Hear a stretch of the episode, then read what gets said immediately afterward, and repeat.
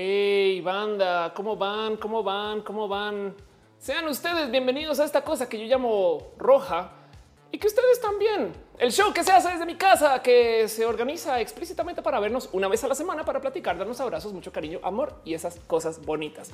Hoy, eh, de hecho, traigo una cantidad de cosas eh, raras con el setup, así que avísenme si lo ven diferente. Ya me están diciendo antecitos como en el pre que había un tantito de lag, que me parecería un poco triste que siga ahí. Caso de que ya no existe el lag, pues entonces vámonos. Dice la Let's que se vio bien el, la intro. Dice Said que le gusta la intro. Dice Rocío Galindo. Sí, capitana, estamos listos para arrancar. Espectacular. Itzel Chávez dice: Hola, vos puedes mandar saludos a un amigo. A mí me está. Sí, claro. Saludos al amigo de Itzel. Yo soy Felipe Pastrana, of course, en Twitter y este show se está transmitiendo en tres plataformas al tiempo. Estamos al vivo. Está al vivo.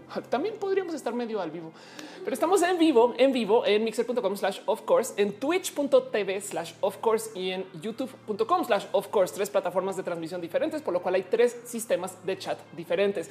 Si ustedes me ven que yo estoy leyendo los comentarios de alguien y dicen y ese güey yo nunca lo leí, qué pedo, es porque estoy leyendo en otras plataformas. Eh, y del otro lado también, sí, les quedan dos segundos de cariño, amor, paciencia, aprecio. Eh, no voy a decirles que no tuiten que el show está al aire.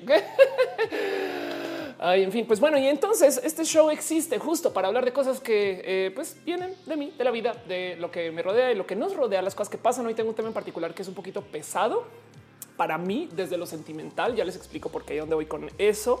Pero además eh, eh, hay una cantidad de cosas que pasan en roja. Entonces, Primero que todo, como estamos en tres plataformas diferentes, cada plataforma tiene un sistema de monetización diferente. Si bien no es requisito para que el show ande, que tengamos los donativos y que estén dejando este, todo el dinero que se puede dejar en cheers, en suscripciones, en el Patreon y demás, se aprecia mucho y yo tengo una gran promesa con todos ustedes de tomar todo ese dinero y reinvertirlo en el show. Por eso me la paso comprando luces, cámaras, organizando las cosas, que no se les olvide que yo hago todo esto solita. Literal, bueno, pues Noelia está acá. Un abrazo a Noelia que está por ahí atrás YouTube. Mira, mira, Noelia, esto es mi de pan. Este, pero de resto vean, o sea, es acá, este es mi laptop, este es mi consola, este y Matú está acá eh, solamente para mostrarnos su cola y maullar de vez en cuando, ¿no? Y pues para todo lo demás se hace acá justo desde mi casa. Entonces es algo que tiene todavía y eh, me gusta, me gustaría que se quede así por un rato, que tiene todavía un poquito como de algo artesanal ahí colgado. Y pues eso es roja porque más cool hacer esto que hacerlo en la radio. Dice eh, Rete Samson, no a platillo roja al vivo, acompañado de vino tinto. Exacto. Dice León Hernández Fuentes, hace el Paulina de la Mora Challenge. Debería, ¿no? Oigan, qué bien que habla Paulina de la Mora de paso. Eh, o sea, como actualmente hablando, no, es, no es fácil hacer ese acento. Es, como un yucateco a medias, pero bueno, después, después le doy un intento así muy volado.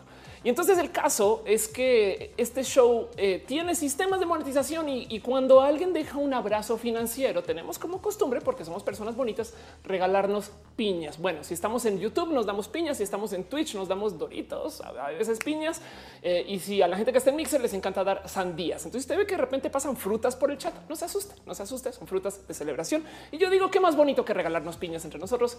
Y por eso es que pasan por ahí. Pero bueno, eh, asimismo, Asimismo, eh, también se, para los que no saben, se, transmite entre comillas. O sea, cuando se acaba el show, yo lo reempaqueto y lo subo a soundcloud.com slash of course, por si quieren suscribirse, es la versión solo en audio.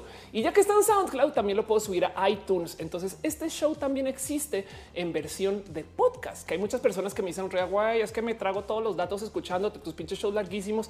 Y yo, pues, güey, escúchalos como podcast, que yo sé que te pierdes como las pistas visuales de lo que esté mostrando, pero aún así lo puedes escuchar y no pasa absolutamente nada. Pero bueno, este show además tiene una pequeñita estructura porque hay tantas cosas de las cuales yo hablo y les cuento más o menos por dónde va. Lo primero me encanta levantar temas que yo considero que sean nomás así como relevantes de cosas que pasaron la semana. Yo lo llamo balazos o a veces abrazos. Luego hablamos un poquito de ciencia y tecnología. Luego hablamos de vida y de lo LGBT. Y al mero mero final del show hacemos una sección que se llama literal Pregúntele a Off y es porque a lo largo del show aparecen muchas dudas y mucha gente se quiere acercar con Ofelia y decirme cosas y más. Y entiendo. Y para eso hay un chat y justo yo trato de leer todo lo que pueda desde eh, lo que alcance a ver mientras estoy presentando y viendo y organizando las notas y todas estas cosas que se puede volver medio histriónico a veces. Eh, y si no veo algo, guárdenlo hasta el mero final y ahí trato de leer todo lo que pueda levantar les digo desde ya, si hay algo urgente, algo que digan, Ofelia, por favor, es que güey, necesito saber de esto en serio. Ya estoy a dos de hacer algo.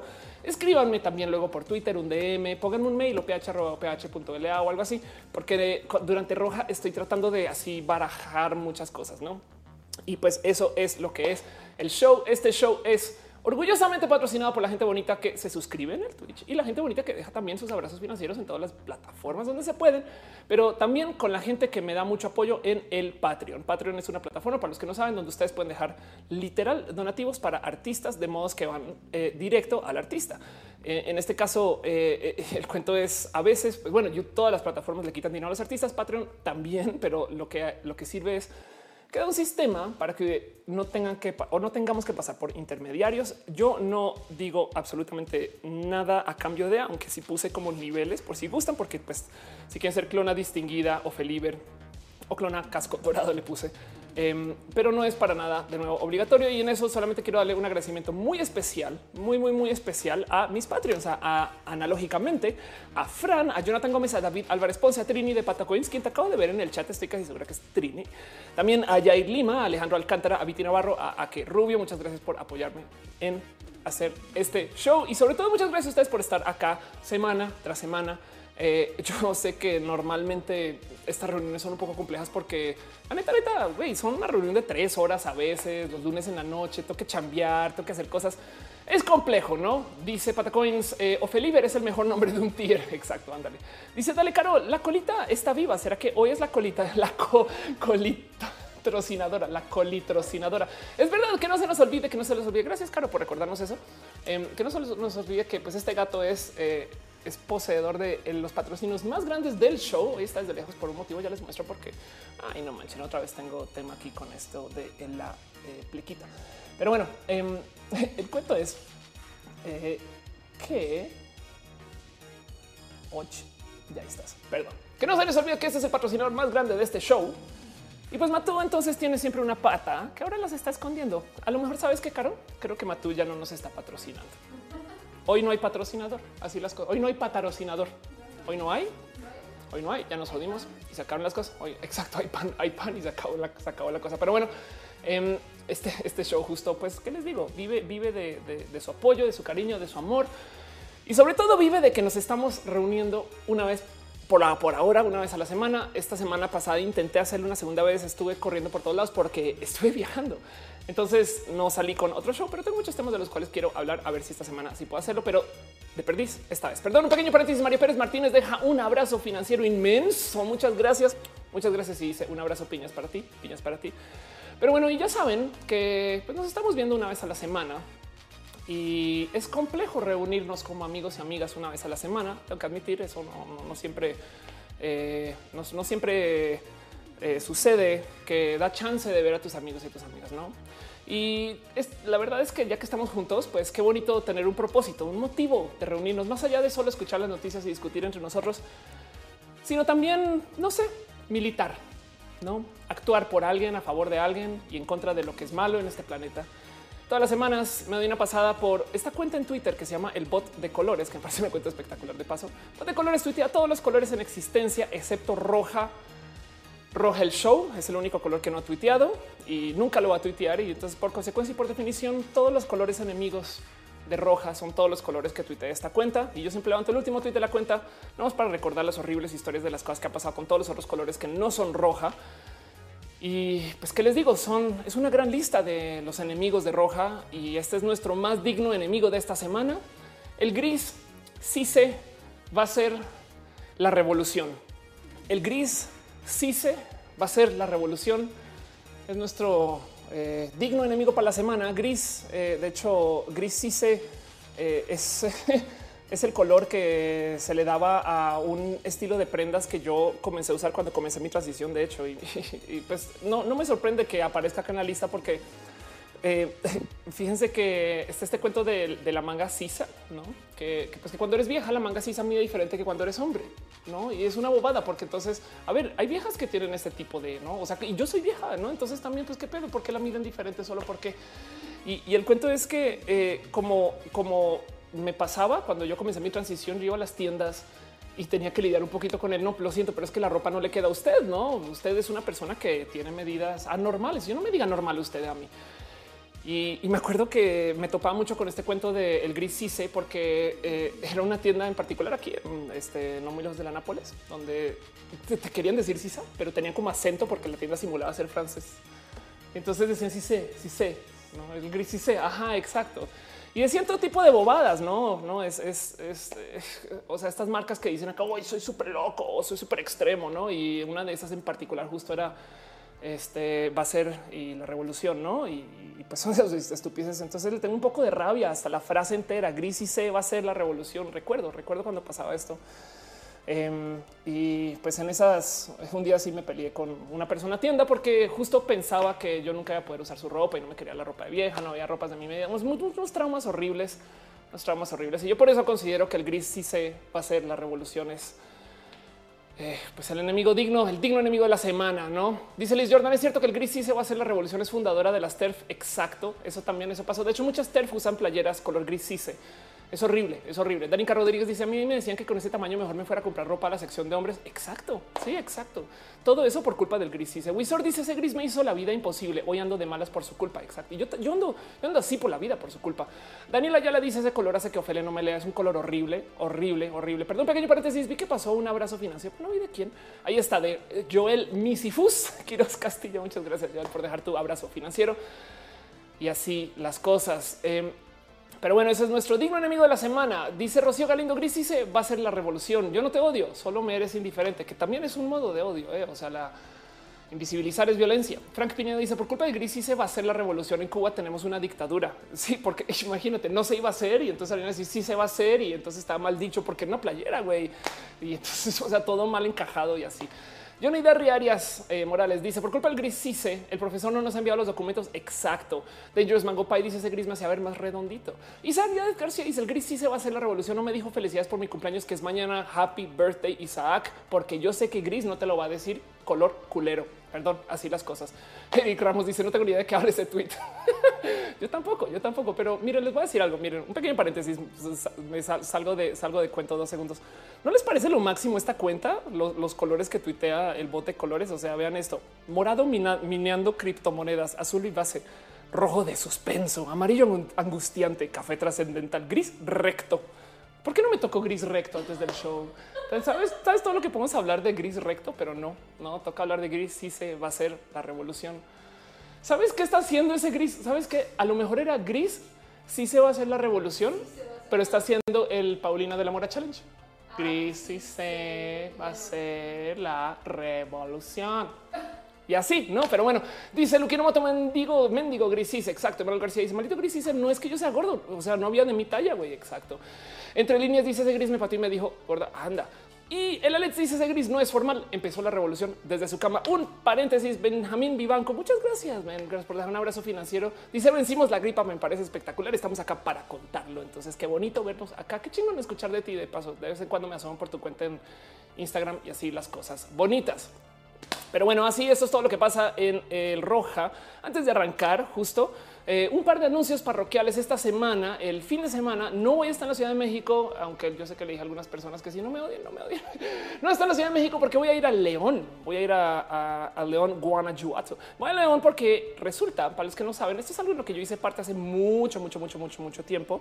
Em, eh, me uní a un pequeño proyecto. Ay, madre mía, que se me olvidó hacer esto. Espero que no cause espero que me escuchen bien después de haber hecho un pequeño cambio de audio, pero hay un proyecto que se llama el documental LGBT.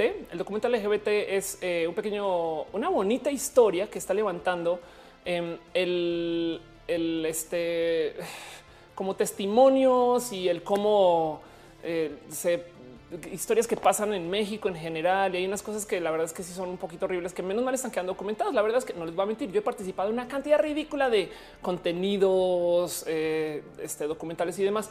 Ninguno, ninguno en particular que haya levantado cosas como tan desde el corazón, porque fíjense que están haciendo algo que normalmente no hacen las personas que hacen documentales del tema de lo LGBT.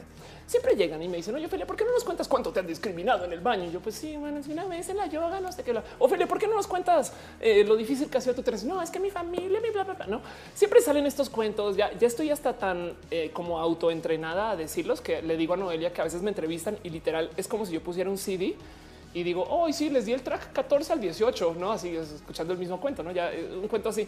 Dice María, se mira cuando roja era roja. Exacto. Pues en este documental en particular están levantando también material de la gente del, entre comillas, otro lado, gente que está a favor de eh, discriminar contra la gente LGBT y tiene una cantidad de material que yo digo, wow, tienes toda la razón, está muy mal eso. Es gente que está convencida que eh, en su vida les van a imponer valores, o sea, como que básicamente eh, entrevistan a estos conservadores que dicen, güey, es que eh, como que nos van a obligar a ser gay, ¿no? Y es de no, no, no, no, no, señor, no se trata de eso. Y, está muy bonito. Hay una toma por acá en el tráiler nomás donde dicen, a ver, ¿ya vieron el video del que se están quejando? Y ellos así de, no, no lo hemos visto. Entonces está muy bonito, eso está sucediendo. Y justo em, este documental se está lanzando en un evento, ahora sí formalmente el 25 de agosto en la terraza Poliforum León. Eh, se va a estrenar el documental y se va a llamar Hasta que el gobierno no se pare. Voy a ir yo, va a estar Genaro Lozano, que es espectacular compartir un poquito de tiempo con Genaro. Esta es la proyección del documental 5 pm 25 de agosto en la terraza Poliforum. Hay cupo limitado, les aviso desde ya por si no lo habían visto. Eh, por ahí vi que están tuiteando un guay, somos muchos, la chingada, no sé qué, hay mucha gente, todo esto. Entonces no sé si el cupo limitado ya se acabó en total. Eh, creería que no, pero como sea, miren, la persona a cargo y con quienes deberían ustedes de poner sus comentarios, quejas, dudas y preguntar es JJ quien este, está básicamente me está llevando, me está llevando así las cosas. Pero bueno, dice Andrés García, ven a Monterrey. Yo quiero ir a Monterrey. Me invitaron hace nada para presentarme en el Parian. Eh, la gente bonita y así las cosas. Wizard dice el documental está en YouTube, saldrá a la venta. Eso te lo podré responder el fin de semana. Lo más probable es que sí se consiga en alguna plataforma digital y a ver en qué acaba y dónde va. Chofis dice, detrás a mi ranchito espectacular. Hablando de ranchito, estuve este, esta semana en Morelia, em, pero ahorita hablamos de eso eh, en particular. Eh, porque tengo un tema hay que levantar muy rápido, pero ya. Y no más otro pequeño anuncio parroquial, porque me promete que iba a hacer esto de aquí a que arranque, de aquí hasta septiembre. Eh, para la gente que se pregunta, oye, Ophelia, ¿por qué te va bien en escenario? Como si me fuera bien, ¿no? Yo siempre subo y tengo todo tipo de nervios y, en fin. Eh, y muchas de las cosas que yo hago para entrenarme a hablar bien en cámara, para leer prompter, para platicar con ustedes, para estar en escenario, para dar un buen performance, para ser una buena persona de escenario y demás es impro. La impro es una práctica donde tú subes al escenario sin saber nada de nada, literal. No, no o sea, no, no, no planeas, no preparas una guion y en el escenario tú comienzas a improvisar. Y entonces es una espectacular práctica que literal te forma contra fuego para aprender a improvisar. Y hay muchas cosas que salen bonitas de la impro, comedia, eh, la capacidad teatral, un poquito actuación. Ahorita me estoy clavando un poquito más en actuación de rebote y hay, una historia que les contaré ahorita. De eso se trata el show un poquito. Pero bueno, como sea, para no aclararnos más, eh, mi escuela de impro y a donde le tengo más corazón de lo que yo hago es esta cosa que se llama improvisa, que dejó de hacer cursos por casi un año y ahorita vuelve. Ahorita vuelve, vuelve para septiembre. Van a hacer un taller de improvisación básico. Si usted vive en la Ciudad de México, se lo recomiendo de corazón porque ayuda mucho para una cantidad de cosas más allá que solo el escenario. Es, es una de estas cosas que, funciona hasta como de terapia, caray. Entonces, eh, pues bueno, eso quería hacer un pequeño como plug y promoción de, de improvisa. Voy a estar yo tomando justo el curso básico otra vez lo he tomado tres veces ya. También el intermedio y, el avanzado un par y tengo mi propio show y, demás. Pero, pero como es impro, volver a ver las bases, eh, yo creo que lo quiero investigar otra vez desde mi aprendizaje de vida de hoy, así las cosas. Pero bueno, Dice Isaac, ¿te enteraste que César Teo estuvo en Venga la Alegría? Me enteré y me parece espectacular. Me encanta que le estén dando espacio televisivo a la gente este, que viene a comunicar de lo LGBT, así las cosas. Pero bueno, dice María Carlos, soy una persona introvertida y penosa. ¿Crees que puede ir y me ayude? Sí, justo. Es como em, un modo divertido. Es divertido. Es, es, es un bonito sistema para lidiar justo con estas cosas que eh, nos hacen introvertidas. Yo era también una persona muy penosa en vida y, de cierto modo podría decir lo superé, me curé de mi pena o no, así es que es como si me hubiera curado de fumar por el método de rayos láser. Ubicas que hay gente que vende eso. Sí, eso. Eh, Ajá, exacto, así, pero pues yo me curé de ser una persona tímida y ahora veanme cómo soy. El único pedo es que capaz te feminizas. Mentiras, mentiras, mentiras.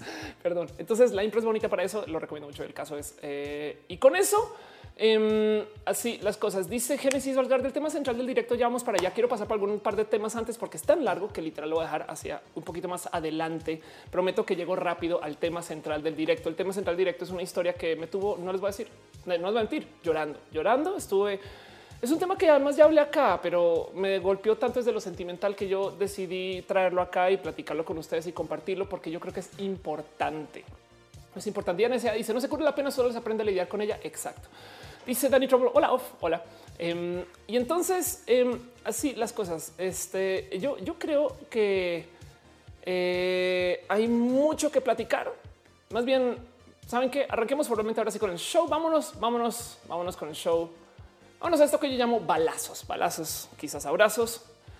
Y como dice Jesse, que viva el rock and roll. Vamos a hablar acerca de las cosas que pasaron esta semana que fueron de más o menos importancia que dijo, que digo, vale la pena traerles a ustedes. Y lo primero, lo primero que les quiero nomás mencionar es, pues bueno, ya hay un nuevo episodio de TechMex, dense una pasadita. TechMex es esta serie que hice en Guadalajara. Este episodio en particular, fíjense que últimamente no he estado mencionando mucho TechMex acá porque ya, ya Ofelia todas las semanas, pero este, este episodio en particular, eh, yo creo que es muy especial porque habla de eh, el tema de las chicas. Eh, y se trata de Girl Power. Entonces vean aquí está es Lady Corrales y sobre todo está Fer Ledudet, quien es básicamente me gustaría, miren, es, mi, o sea, yo soy su bicha, no sé, yo soy su bicha, pero es, como, yo la considero hermanita y, una persona que le tengo mucho corazón. Eh, y nos presentamos en un evento que organizó ella. Entonces todo está pasando y eso está ahí en la página de Facebook de Fusión. Ahí pueden ver Fusión TechMex episodio 5. Duran cinco minutos, banda. No se, no se este, distraigan mucho en algún día y lo pueden ir a ver. Em, y es que eh, pues hay una cantidad como de temas eh, así como relacionados. Otro balazo en particular, una cosa que yo creo que les digo algo. Yo ahorita que estoy como clavando un poquito en el tema de acercarme a la música y, con esto que yo dije, va, Ofelia va a volver a tocar guitarra y estaba ensayando mucho. No tengo nada que pueda mostrar todavía, pero tengo cosas em, donde como que de cierto modo Ah, ¿qué les digo? Es que no lo puedo aterrizar porque es que hasta me cuesta verbalizar qué quiero hacer con la música. Me explico. Estoy tocando en casa, estoy ensayando, estoy llamando de vez en cuando de modo remoto con algunas personas que me rebasa que lo pueda hacer. Pero pues tengo en mi cabeza anotado un Ofelia, vas a tener, no vas a tener, Ofelia, te vas a obligar a hacer algo relacionado con música de aquí al próximo año. Eso se los, yo, sé que lo vengo diciendo desde hace mucho tiempo y parezco jojo, disco rayado, eh, hablando de eso. Pero bueno, eh, este es un anuncio, pequeño balazo, un eh, casi casi literal shout out a Victoria Volkova que hizo un, eh, una rola, una rola, es un Roast Yourself Challenge. Vico, como todos los youtubers, esto me divierte mucho, pero, pero está bien chingón. O sea, está bien hecho. O sea, no, no, no, es una queja de, no es una queja con. Roast yourself es tú agarras los los comentarios de las cosas que eh, de cierto modo, pues ves, no hate, tú agarras todo el hate y te burlas de ti misma. Es un roast. Em, pero todos los youtubers desde hace como un año para acá decidieron decir, ah, yo voy a hacer un video donde yo hablo bien de mí, güey, eh, y no necesariamente me estoy rosteando. Y aún así me parece espectacular que lo hagan. Hacer música no es fácil, hacer música como se hizo no es fácil, hacer un video ni hablar. Y pues Vico hizo este video, echen una escuchadita. Eh, tiene un tema que yo ah, todavía me, resuena mucho. Le habla a los haters y le dice, güey, tu hate está pagando mi renta, culero. Entonces tú sígueme hateando. Y el cuento es, eh, queríamos solo porque primero que todo, congrats. la verdad es que me divierte mucho todavía seguir la carrera de Vico. Segundo que todo, oh, por Dios, que es esto con la imagen de Victoria Volkova de hoy, güey. Me rebasa que, eh, pues es que recuerda, acuérdense que esta es la niña que vivía en mi, la niñita chiquita y de indefensa, este, que vivía en mi depa, güey, no así la pobre, la tierna, la, niña que era una bonita y, llegaba en las mañanas y te decía buenos días, Ofelia, ¿cómo estás? Voy a ir al bosque y voy a traer unas fresas para que podamos cenar en la noche, ¿no? Ajá, y hoy en día Ofelia se llegó aquí la, imagen del sexo, la locura, soy modelo, haters. En fin, eh, le tengo mucho cariño a Vico eh, y por eso así las cosas. Y, fíjense que em, el cuento es que esto está pasando mucho. Perdón, un pequeño paréntesis. Carla deja un abrazo financiero. Muchas gracias, muchas gracias, muchas gracias por ese show tan chingón, bonito y bien hecho. Te mando un abrazo y una piña. Muchas gracias. Qué bonito recibir piñas. Dice Retesam. Creo que el material es suficiente como para que los videos fueran más largos. Eh, hoy nomás. María José dice que se trabó, se trabó. Espero que no. dice acá mi dice obvio es que no se ha trabado nada. Dice Genesis que el dude de los elotes, güey, ¿están escuchando bien o no? Avísenme. Pero bueno, entonces sigo de todos modos.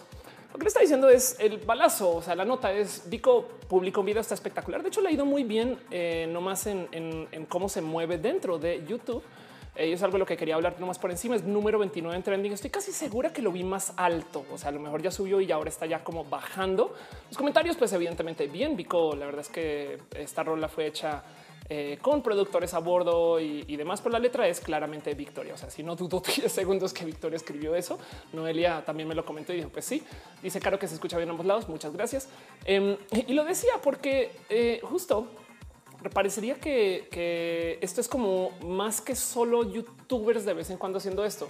La verdad es que eh, el cuento es que varios youtubers literal se adueñaron de como de la industria musical, por así decir. A lo mejor es un tema como Güey, gente que ya está publicando en YouTube, le queda más o menos fácil publicar en otras plataformas. Spotify es una de ellas. Entonces les quiero compartir esta historia que básicamente es una versión estadounidense de todo esto que está pasando.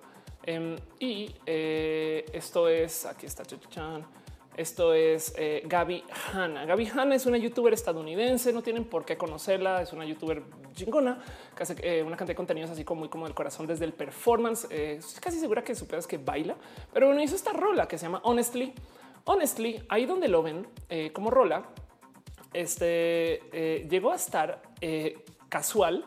Esto, esto me rebasa, pero llegó a estar casual top uno en Estados Unidos. O sea, a ver, voy a repetir eso. Una youtuber, una youtuber hizo una rola que ahora es este eh, International iTunes Chart Performance número uno en Estados Unidos. No, eso, eso que eh, este, yo creo que me rebasa un poquito. Es, piensen ustedes cuántos músicos están sentados tratando de hacer este tipo de hits y de repente llega esta vieja y dice, ah, sí, claro. Y además que lo publicó, ahí está, se lo publicó a su audiencia en redes sociales. Vámonos, no? Y boom, explotó.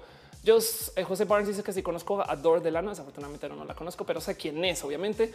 Eh, dice Said, me encanta el meme donde está alcanzando la piña, ah, yo haciendo el salto, no, bueno, dice Transler, oh, dice así las cosas, quitar una palabra por ahí, bueno, bueno, dice Skychar, ahora el concepto de influencer se les queda corto, exacto, y justo eso, esto yo lo tuiteé por encima y lo tengo nomás en calidad de balazo, eh, fíjense que justo estaba viendo esto de ay, wow, qué locura que yo no había pensado ¿no? que existiera esta como bonita correlación entre youtubers publicar y que les vaya bien su música, pero pues es, muy evidente y tienen cómo viralizar su rola. Dejando eso guardadito en un cajón, eso sí me rebasó, me rebasó del total porque me puse a ver otros roasts por el mero ejercicio de ver roasts. Y me topé con que eh, pues ese es el roast de la divasa. Ya tiene un tiempo, ya tiene un tiempo, se publicó hace casi un año. Y esta, este señor tuvo 81 millones de vistas y es de ok, perdón, cómo que what? O sea, si lo comparan con el top uno de iTunes, este tiene 3 millones. Vico este también le fue bien y tiene medio millón. Me explico. Eh, y la rola de, la, de, Divasa em, este, llegó a ser el número 36 en español. No, eh, ahora estoy comparando una rola formal de una bailarina hecha para que eh, me explico, para que se vea bien estas cosas. No estoy comparando eso contra un roast. Entonces técnicamente no debería. ¿Por qué? No el roast va a vivir en YouTube y, se va a mover dentro de YouTube, pero sí me rasga un poquito que güey, acá tienes que la rola más cool de iTunes es una rola de 3 millones de vistas en YouTube y eso me, saltó mucho. Dice Miguel Cano, ¿para cuándo la roja son? El próximo año seguramente habrá algo con eso. Sam Banana dice, me encantan tus directos, nunca tienen problemas, eso se agradece. Bueno, ahorita sí tengo problemas, pero sí. Dice, no, el de Calle Poche tiene más views, totalmente de acuerdo con eso.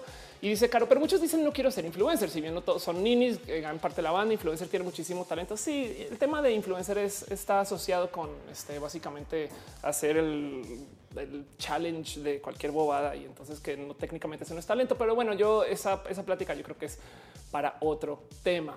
Em, entonces, pues bueno, me saltó eso. Eh, aún así, de todos modos, quería nomás mencionar la calidad de balazo. Eh, sobre todo porque mi historia con Vico ha sido enredadísima eh, y, eh, últimamente, miren, Vico me entrevistó, yo la entrevisté, tengo una entrevista con ella por publicar y, la verdad es que acercarme con Victoria ha sido un poco hasta bonito, porque fuimos roomies y le tengo mucho cariño a su carrera. Ahorita traigo este chiste con ella de que yo soy su versión pirata, no? Esta es su, esta es su foto de contacto. Esta es mi foto de avatar, no? yo le digo a Vico, güey, te estoy pirateando.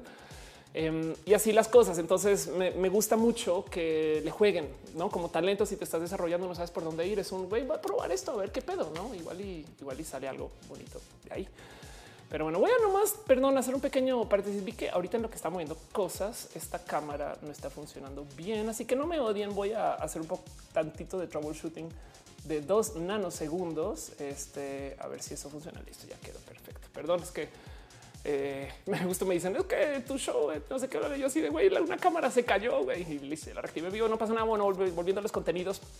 Este, entonces, pues eso pasó. Eh, próximo balazo, algo que les dije que quería platicar nomás por encima fue Morelia. Fue Morelia, fue espectacular. Fue espectacular. Miguel Cano dice que voy a tener que hacer un canvas con mi historia con Vico. Yo creo que es la entrevista cuando la publique y ahí les dejo todo el dicho.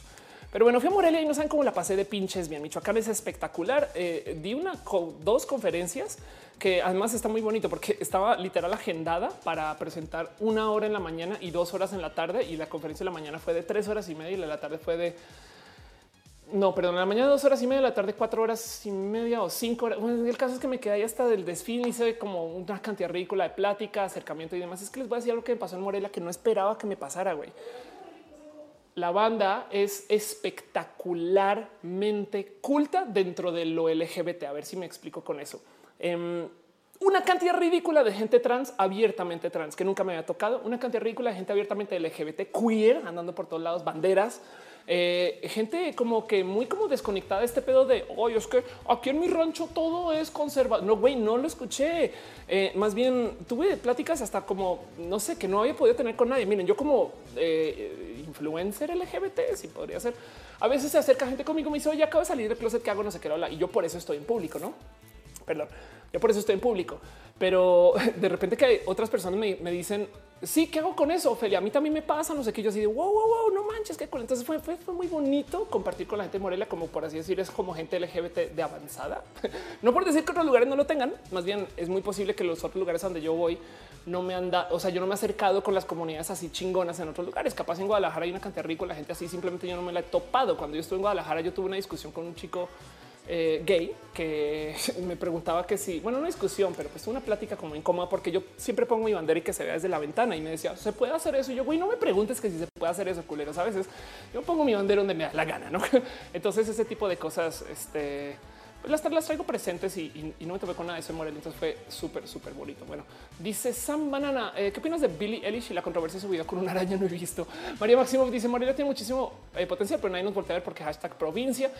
Noelia me decía algo que yo también haya preguntado un poco y es que Morelia tiene un ámbito como muy universitario. Entonces hay mucha gente que es como pues que están afuera de casa, entonces llegan a un espacio donde pues, no tienen que lidiar con familia y desde que como no hay familias, entonces pues todo el mundo es abiertamente LGBT, una cosa así. Puede ser, puede ser. Retesam dice productora, guionista, host, DJ. Mientras das lectura a los comentarios, capacidad de multitarea ya, ya, ya la quisiera un procesador Intel. A lo mejor por eso me patrocina Intel, porque tengo Intel Insight. Pero bueno, dice a Saúl que le gusta mi collar. Gracias. Es un regalo de Noelia que lo llevo conmigo a todos lados. Es un corazón púrpura o morado. Y ya dice Isaac, me alegro que tengan ese pensamiento tan woke, espectacular. Better Marisol dice cómo cuidas tu piel. no, ella se ríe, no, me, la cuido, soy horrible. Dice Metalucar que si conozco a Bailey J. Claro que por su pollo conozco a Bailey J. Y me encanta que Bailey J. es una actriz que hace mucho porno, que le gusta alejarse de lo que es heteronormado. Y eso yo creo que vale la pena siempre tener muy pinches presente.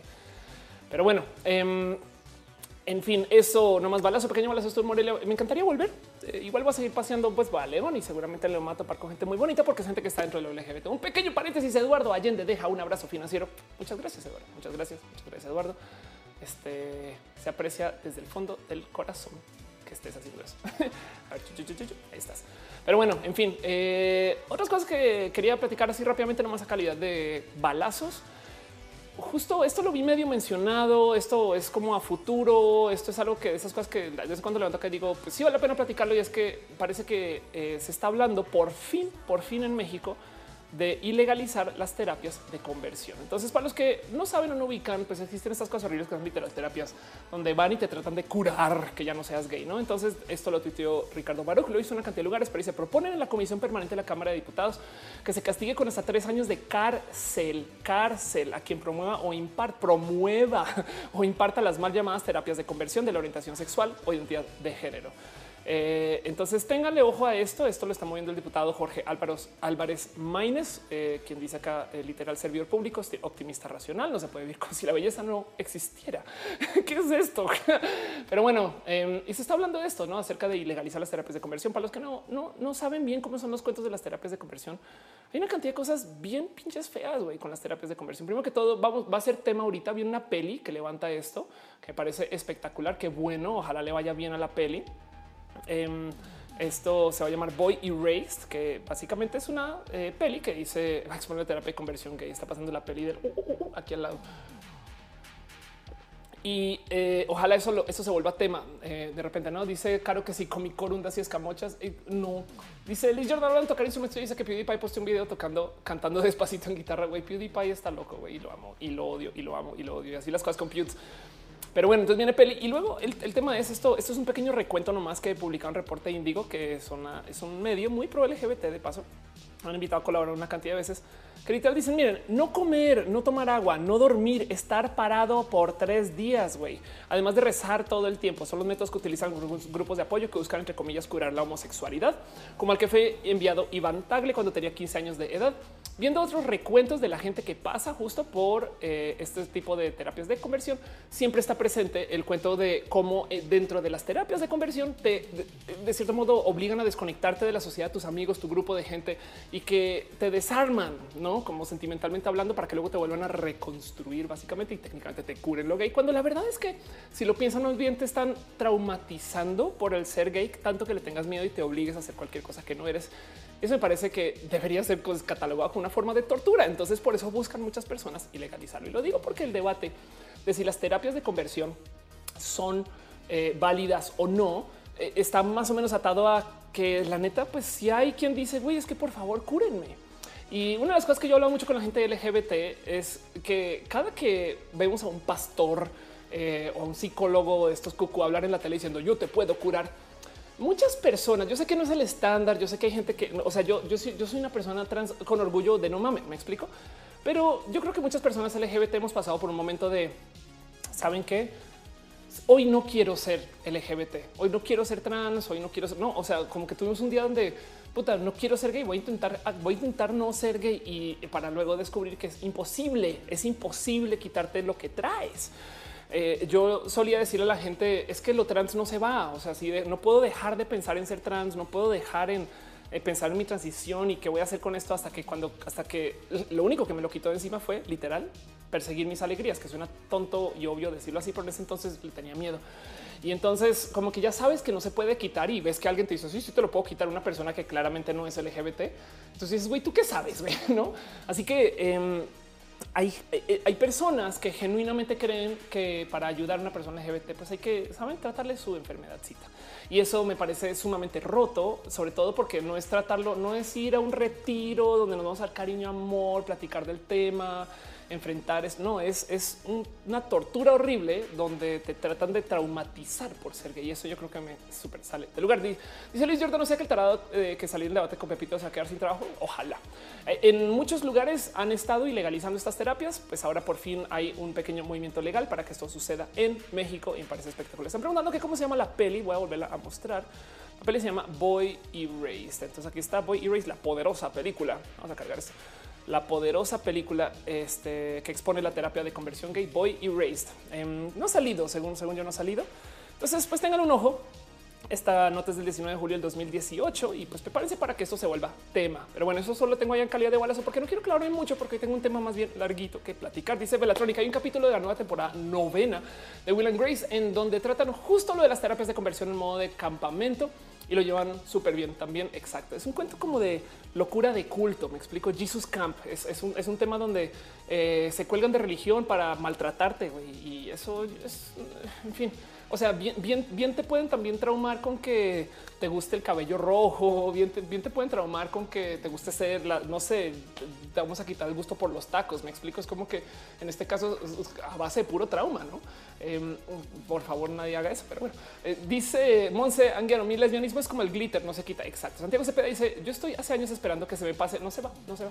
Simplemente Ari Barragán dice, las terapias de conversión son un juego psicológico macabro, un crimen en contra de los derechos y la dignidad humana que se castiguen. Eso tiene que acabar totalmente de acuerdo. Sobre todo, sobre todo considerando que a nivel este, OMS, a nivel instituciones de medicina, a nivel eh, profesionales eh, y, como sea, psicólogos, etc., por lo menos competentes, eh, lo LGBT no se considera una enfermedad. Entonces, ¿qué están curando? Me explico. En fin, dice Jorge Cárdenas, ya llegué justo para apoyar el tema de lo que hablamos en el Twitter. Ah, perfecto. Ahorita vamos para allá, Jorge. No te preocupes, es un camino larguito, pero es gracias a el tema de hoy. Justo tiene mucho que, bueno, tiene parte que ver con Jorge, para decir las cosas Dice Said, ojalá hagas un rojo campus hablando de la asociación de pedofilia, a diferencia con la pederastia, que ellos quieren que deje de ser trastorno y pase a ser orientación sexual. No, ojo, es más, te lo voy a buscar. Ok, voy a levantar eso ya, Said, porque es muy importante. Snopes, eh, pedofilia LGBT. Hay una, hay una imagen que mucha gente está compartiendo últimamente. Em, acerca de cómo supuestamente activistas LGBT, o sea, activistas este, pedófilos, se están queriendo subir al movimiento de lo LGBT, ¿no? Y entonces lo están compartiendo. Es más, les vamos a mostrar la imagen y puede que la hayan visto ya. Eh, aquí está. Es, este cuento. Esta imagen dicen hoy sí, vamos a poner lesbiana, gay, bisexual, transgénero y pedosexual. Pues déjenme decirles que esto y comprobado por Snopes es uno totalmente falso. Ningún grupo LGBT está considerando la pedosexualidad. De hecho, es un movimiento que comenzó en todos los lugares del mundo. 4chan, que es un espacio que se dedica a trolear gente. Em, y literal es eh, un movimiento que está hecho por conservadores que quieren, de cierto modo, invalidar el movimiento LGBT. Lo cual, miren, si viéndolo desde un ángulo, yo digo, pues bueno, ¿saben qué? Qué bueno, qué bueno que hayan llegado a esto, porque quiere decir que no tienen ningún argumento válido y se tienen que inventar un argumento para a ver si ahora sí logramos sacar a la gente LGBT sentido. Es, de, pues ya sé que a mí me comprueba que eso es lo más patada de abogados que hay. Güey. Es gente diciendo, pues yo no tengo nada en contra de la gente LGBT menos esto que me inventé. Y pues eso es lo que está pasando. ¿Por qué? A ver, vamos a ser un poquito científicos acá dos segundos o más bien vamos a pensar con la mente fría dos segundos. El por qué chingados no se puede incluir la pedosexualidad. Y la palabra clave aquí, lo he dicho mucho roja, es consentimiento, es consenso, es capacidad de entendimiento y el que la gente muy joven y esto lo hacemos como sociedad, no consideramos que sean aptos ni capaces de decidir sobre su propio futuro y ni que sean aptos o capaces de entender las consecuencias de lo que está pasando. Si por algún motivo los niños el día de mañana, porque tienen alguna suerte de inteligencia artificial espectacular, un desarrollo genético de no más, no sé qué, Lola, los niños de 10 años tienen capacidad demostrable de poder medir las consecuencias de sus actos, pues primero que todo, eh, pues podrían ser mayores de edad a los 10, lo cual quiere decir que también podrían hacer todo tipo de actividades por fuera de solo este, el tema sexual. Pero encima de eso, eh, en ese caso, a lo mejor sí valdría la pena otorgarle un espacio a la gente pedosexual. Pero en este caso en particular, ellos simplemente eh, no pueden dar consentimiento. Entonces, todas las instancias de, sexo con un menor son consideradas violación y, por eso es que la pedosexualidad no va de la mano con lo LGBT. Hace sentido porque hay gente que me dice, pues sí, güey, entonces a ver, argumente. Yo no, no, no, no, no, no. A ver, eh, el pedo es que la gente joven no puede dar este su consent. Eh, y entonces así las cosas. Eh, pero, pero justo de nuevo, nomás para mostrarlo, esto está en Snopes, que es el, verificado por uno de los verificados de Estados Unidos. Yo creo que el más viejo, al que le tengo mucho cariño, Snopes, de hecho. Y ellos se hicieron su investigación para descubrir que esto es totalmente falso. Entonces quería nomás levantar eso. Gracias por traer el tema y prefiero ponerlo desde ya porque me gusta darles un poquito de contexto a estas personas que la neta, neta quieren saber, quieren saber el tema, pero bueno. Fernando Guadalupe dice, claro, yo me topo con gente que comparaba las filias con orientación sexual. Pues bueno, sí, eh, dice Patacón, acá los religiosos se agarran siempre del mismo argumento, que hoy legalizan el matrimonio del mismo sexo y mañana quieren que legalicen a los pedófilos. Exacto. Y, justo el, cuento es, de nuevo, a mí lo que me, lo que me gusta de, esto, o sea, lo, bonito dentro de todo este feo, es esta bolsa de feo, es que quiere decir que no tienen argumentos, güey. Quiere decir que ya se redujeron a inventarse cosas y listo. Las cosas. Pero bueno, dice Retesam, creo que realmente se deja de castigar tanto la pedofilia. Eh, habría más gente expresando sus preferencias, tener la forma de recibir apoyo y terapia. También es eso es verdad. ¿eh? eh traer las cosas en, libre y dice, dice tutelar Lenin. Yo solo quiero ver Minecraft, no me moleste. En fin, pero bueno, así las cosas. Eh, vamos con nuestra primera sección de la noche, porque yo quiero avanzar rápidamente hacia lo que es el tema, tema, tema. Vamos a hablar de un poquito de ciencia y tecnología, muy, muy por encima. Yo me tengo obligado, obligado siempre a hablar de ciencia y tecnología, porque me encanta hablar de temas relacionados con lo LGBT, pero la tentación de que solo sean los temas LGBT es inmensa. Así que siempre trato de levantar uno que otro tema relacionado con esto, aquello que tenga que ver con este, por lo menos, por lo menos ciencia y tecnología. A ver dónde estás, curso, aquí estás. Ok, perfecto. Entonces, lo primero que tengo que mencionar para hoy, la sección de ciencia y tecnología, es que reconstruyeron el rostro de la conocida, entre comillas, como la primera mujer de las Américas. Se le conoce como Eva de Narón, conocida, fue descubierta en Tulum, en México, por el INA en el 2001, que en mi opinión es hace absolutamente nada. Este personaje, según los estudios, vivió hace 13.600 años, tenía entre 20 y 25 años cuando murió y medía 1 con 41 Eh, y justo eh, el cuento es básicamente tenemos un eh, tenemos este, una calavera, no tenemos un trozo, trozos de huesos. Es, o sea, tenemos cosas muy, muy, muy pinches incompletas. Em, y el cuento con esta Eva es que dice mucho acerca de el cómo llegamos acá. No, entonces esto es la, esto es el, el hueso. Eh, no, sé, no sabría decir si es fosilizado, pero es el hueso más viejo que se ha encontrado en las Américas. 13 mil años es una cantidad de tiempo lo suficientemente considerable como para poner en duda si eh, tiene una descendencia completamente diferente a todo lo otro que hemos encontrado y de dónde viene y de dónde llegó. Entonces, la, historia que nos cuentan, como por lo menos a mí desde la prepa, menos que no sé si esto ya haya cambiado, es que eh, el ser humano llegó a América vía el estrecho de Bering. Perdón, pequeño paréntesis. Elia Cano deja un abrazo financiero. Muchas, muchas, muchas gracias. Muchas gracias. Ay, pero bueno, dice Caro que, es la moderadora más cool del mundo. Le tocó añadir a le tocó añadir a Twitch eh, la palabra eh, permitida pedofilia. Pero bueno, el caso es Eva. Em, nos pone muy en duda el, justo cómo llegamos, cómo llegamos a las Américas. Eso importa mucho porque también determina un poquito el cómo nos desarrollamos y demás. ¿no? Y eso yo sé que suena tonto, pero no, porque parte de nuestra búsqueda de la vida implica saber pues, qué componentes existían para que sí se pueda, no se pueda, etc. Y cómo estaba caliente, frío, el idioma, el idioma, el clima, el idioma quizás también. Pero bueno, entonces este cuento es que supuestamente cruzamos por el estrecho de Bering, que es este cruce en el norte de Rusia actual y Alaska y Estados Unidos actual. Pero mm, parecería, esto está muy bonito, que esta Eva de Naharón, y estoy acá medio hablando muy por encimita, eh, bueno, ya reconstruida primero que todo, ahí se las dejo para que la aprecien y la entiendan como la quieran entender. Tengan en cuenta que esto es un ser humano de hace 13 mil años, 13 mil años. Eh, primero que todo, queridos religiosos que dicen que la Tierra existe hace 6 mil años de paso, pues ahora, ahora qué, no? Pero bueno, em, esta es una persona que vivió en las Américas hace 13 mil años y el cuento es parecería los rasgos, pues evidentemente son, eh, pues, son, son dibujados, no? Entonces puede variar salvajemente sobre lo que hubiera sido la realidad en ese entonces, pero no, no tanto.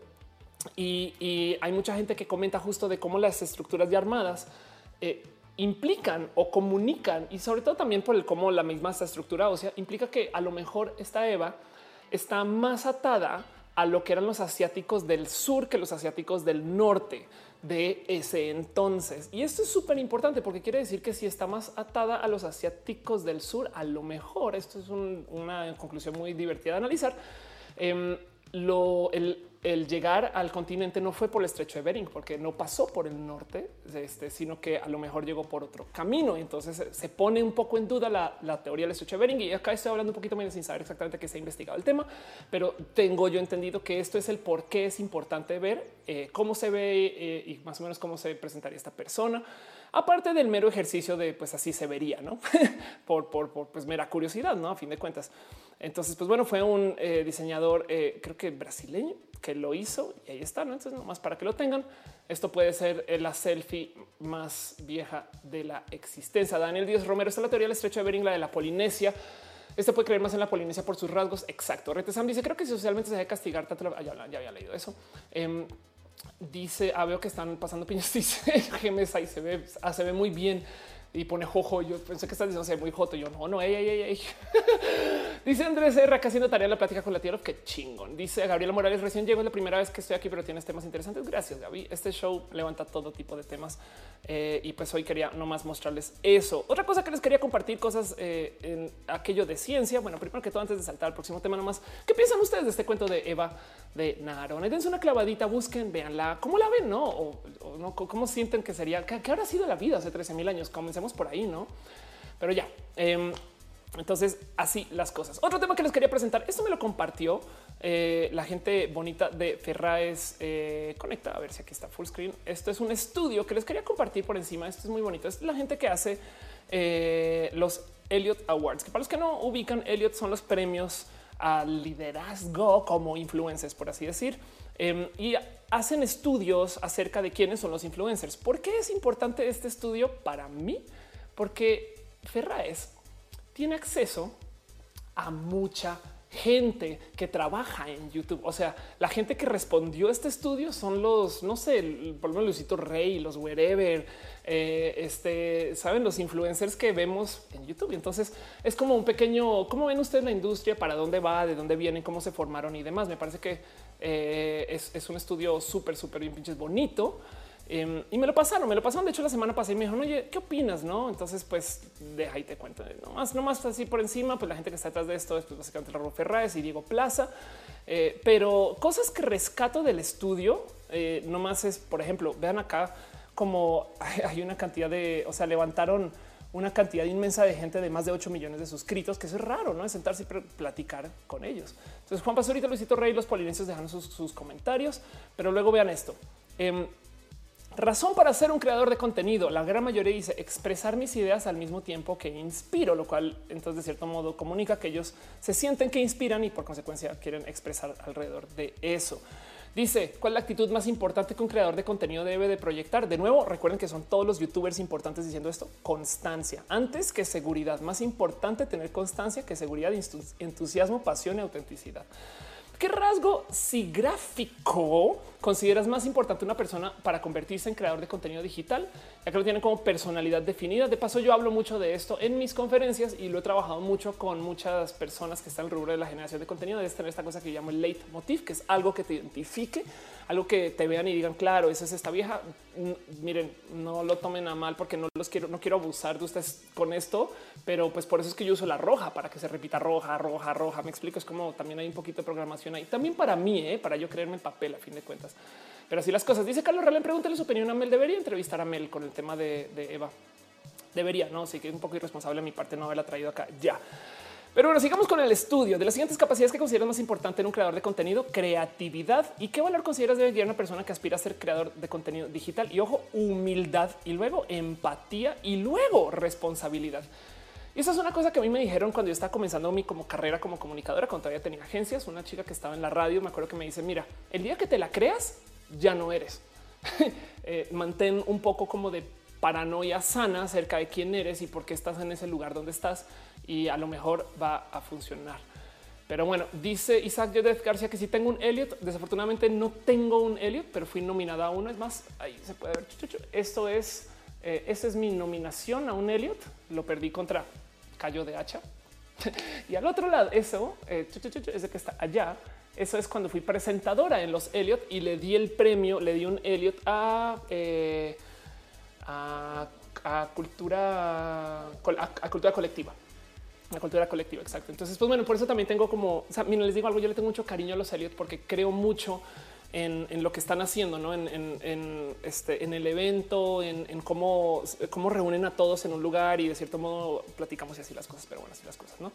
Dice Caro que si puedo compartir el link del estudio, pero por su pollo. Voy a ponerlo en, ambos chats. A ver el link y acá están y en el otro. Ok, pero bueno, dice eh, Marisol como ejemplo esa constancia está Pewds. Exacto. Algo que decir acerca de PewDiePie justo eh, me divierte mucho y es como em, muchas veces hay una cantidad, no sabe la cantidad de youtubers que hay que se la pasan totalmente atrapados en el es que eh, mañana voy a comenzar un vlog y entonces comienzan a hacer su vlog y comienzan a como documentar algo todos los santos días para que luego a los dos semanas lo dejen totalmente olvidado. Y es porque es muy difícil publicar un video todos los días. o muchos entran en este tema de, pero es que no sé bien qué decirles. O sea, ya, me quedé sin temas. Y es de, güey, no tenías temas para comenzar.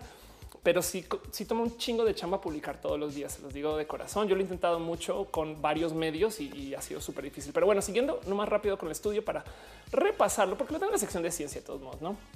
Em, acerca de qué conecta con las audiencias, pues la mayoría dice incitar conversación Luego, ¿qué emoción consideras más importante construir con la audiencia? Sentido de pertenencia. Luego, ¿cuáles son los siguientes elementos te permiten conocer la audiencia? Los comentarios. Ok.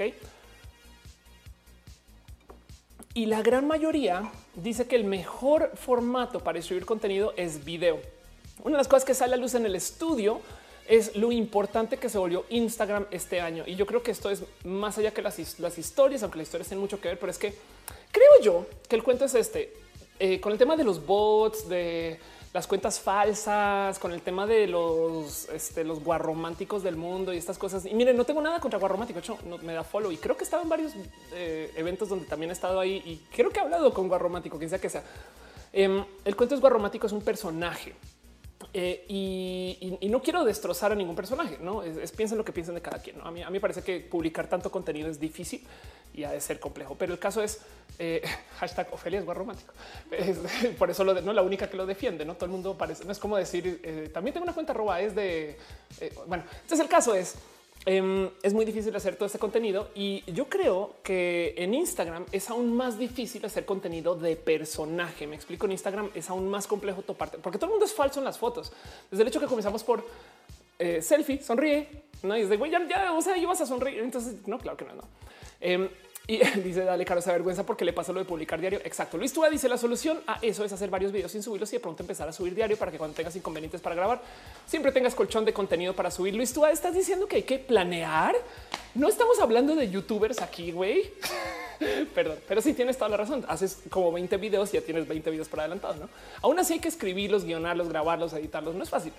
El caso es... Eh, creo yo que en Instagram es más difícil hacer personajes. Tienes que ser de cierto modo un poquito más tú, así sea falso, pero pues son personajes de nombre y apellido. Entonces, a lo mejor por eso a Instagram le va bien, más allá de las stories, que son un modo con el cual yo he hecho mi paz, porque la verdad es que todavía le tengo mucha, mm, me da un poquito de fricción hacer historias, pero bueno. DeLorean dice, ¿ya viste las nuevas eh, eh la arquitectura Turing? Ándale, este, pues debería. Em, dice Albita Hoffel, creo que además del consenso la pedofilia debe ser siempre considerarse, eh, condenarse porque es dañina, consciente el niño no, nunca cambiará eso. Pues, sí, eso es verdad. ¿eh?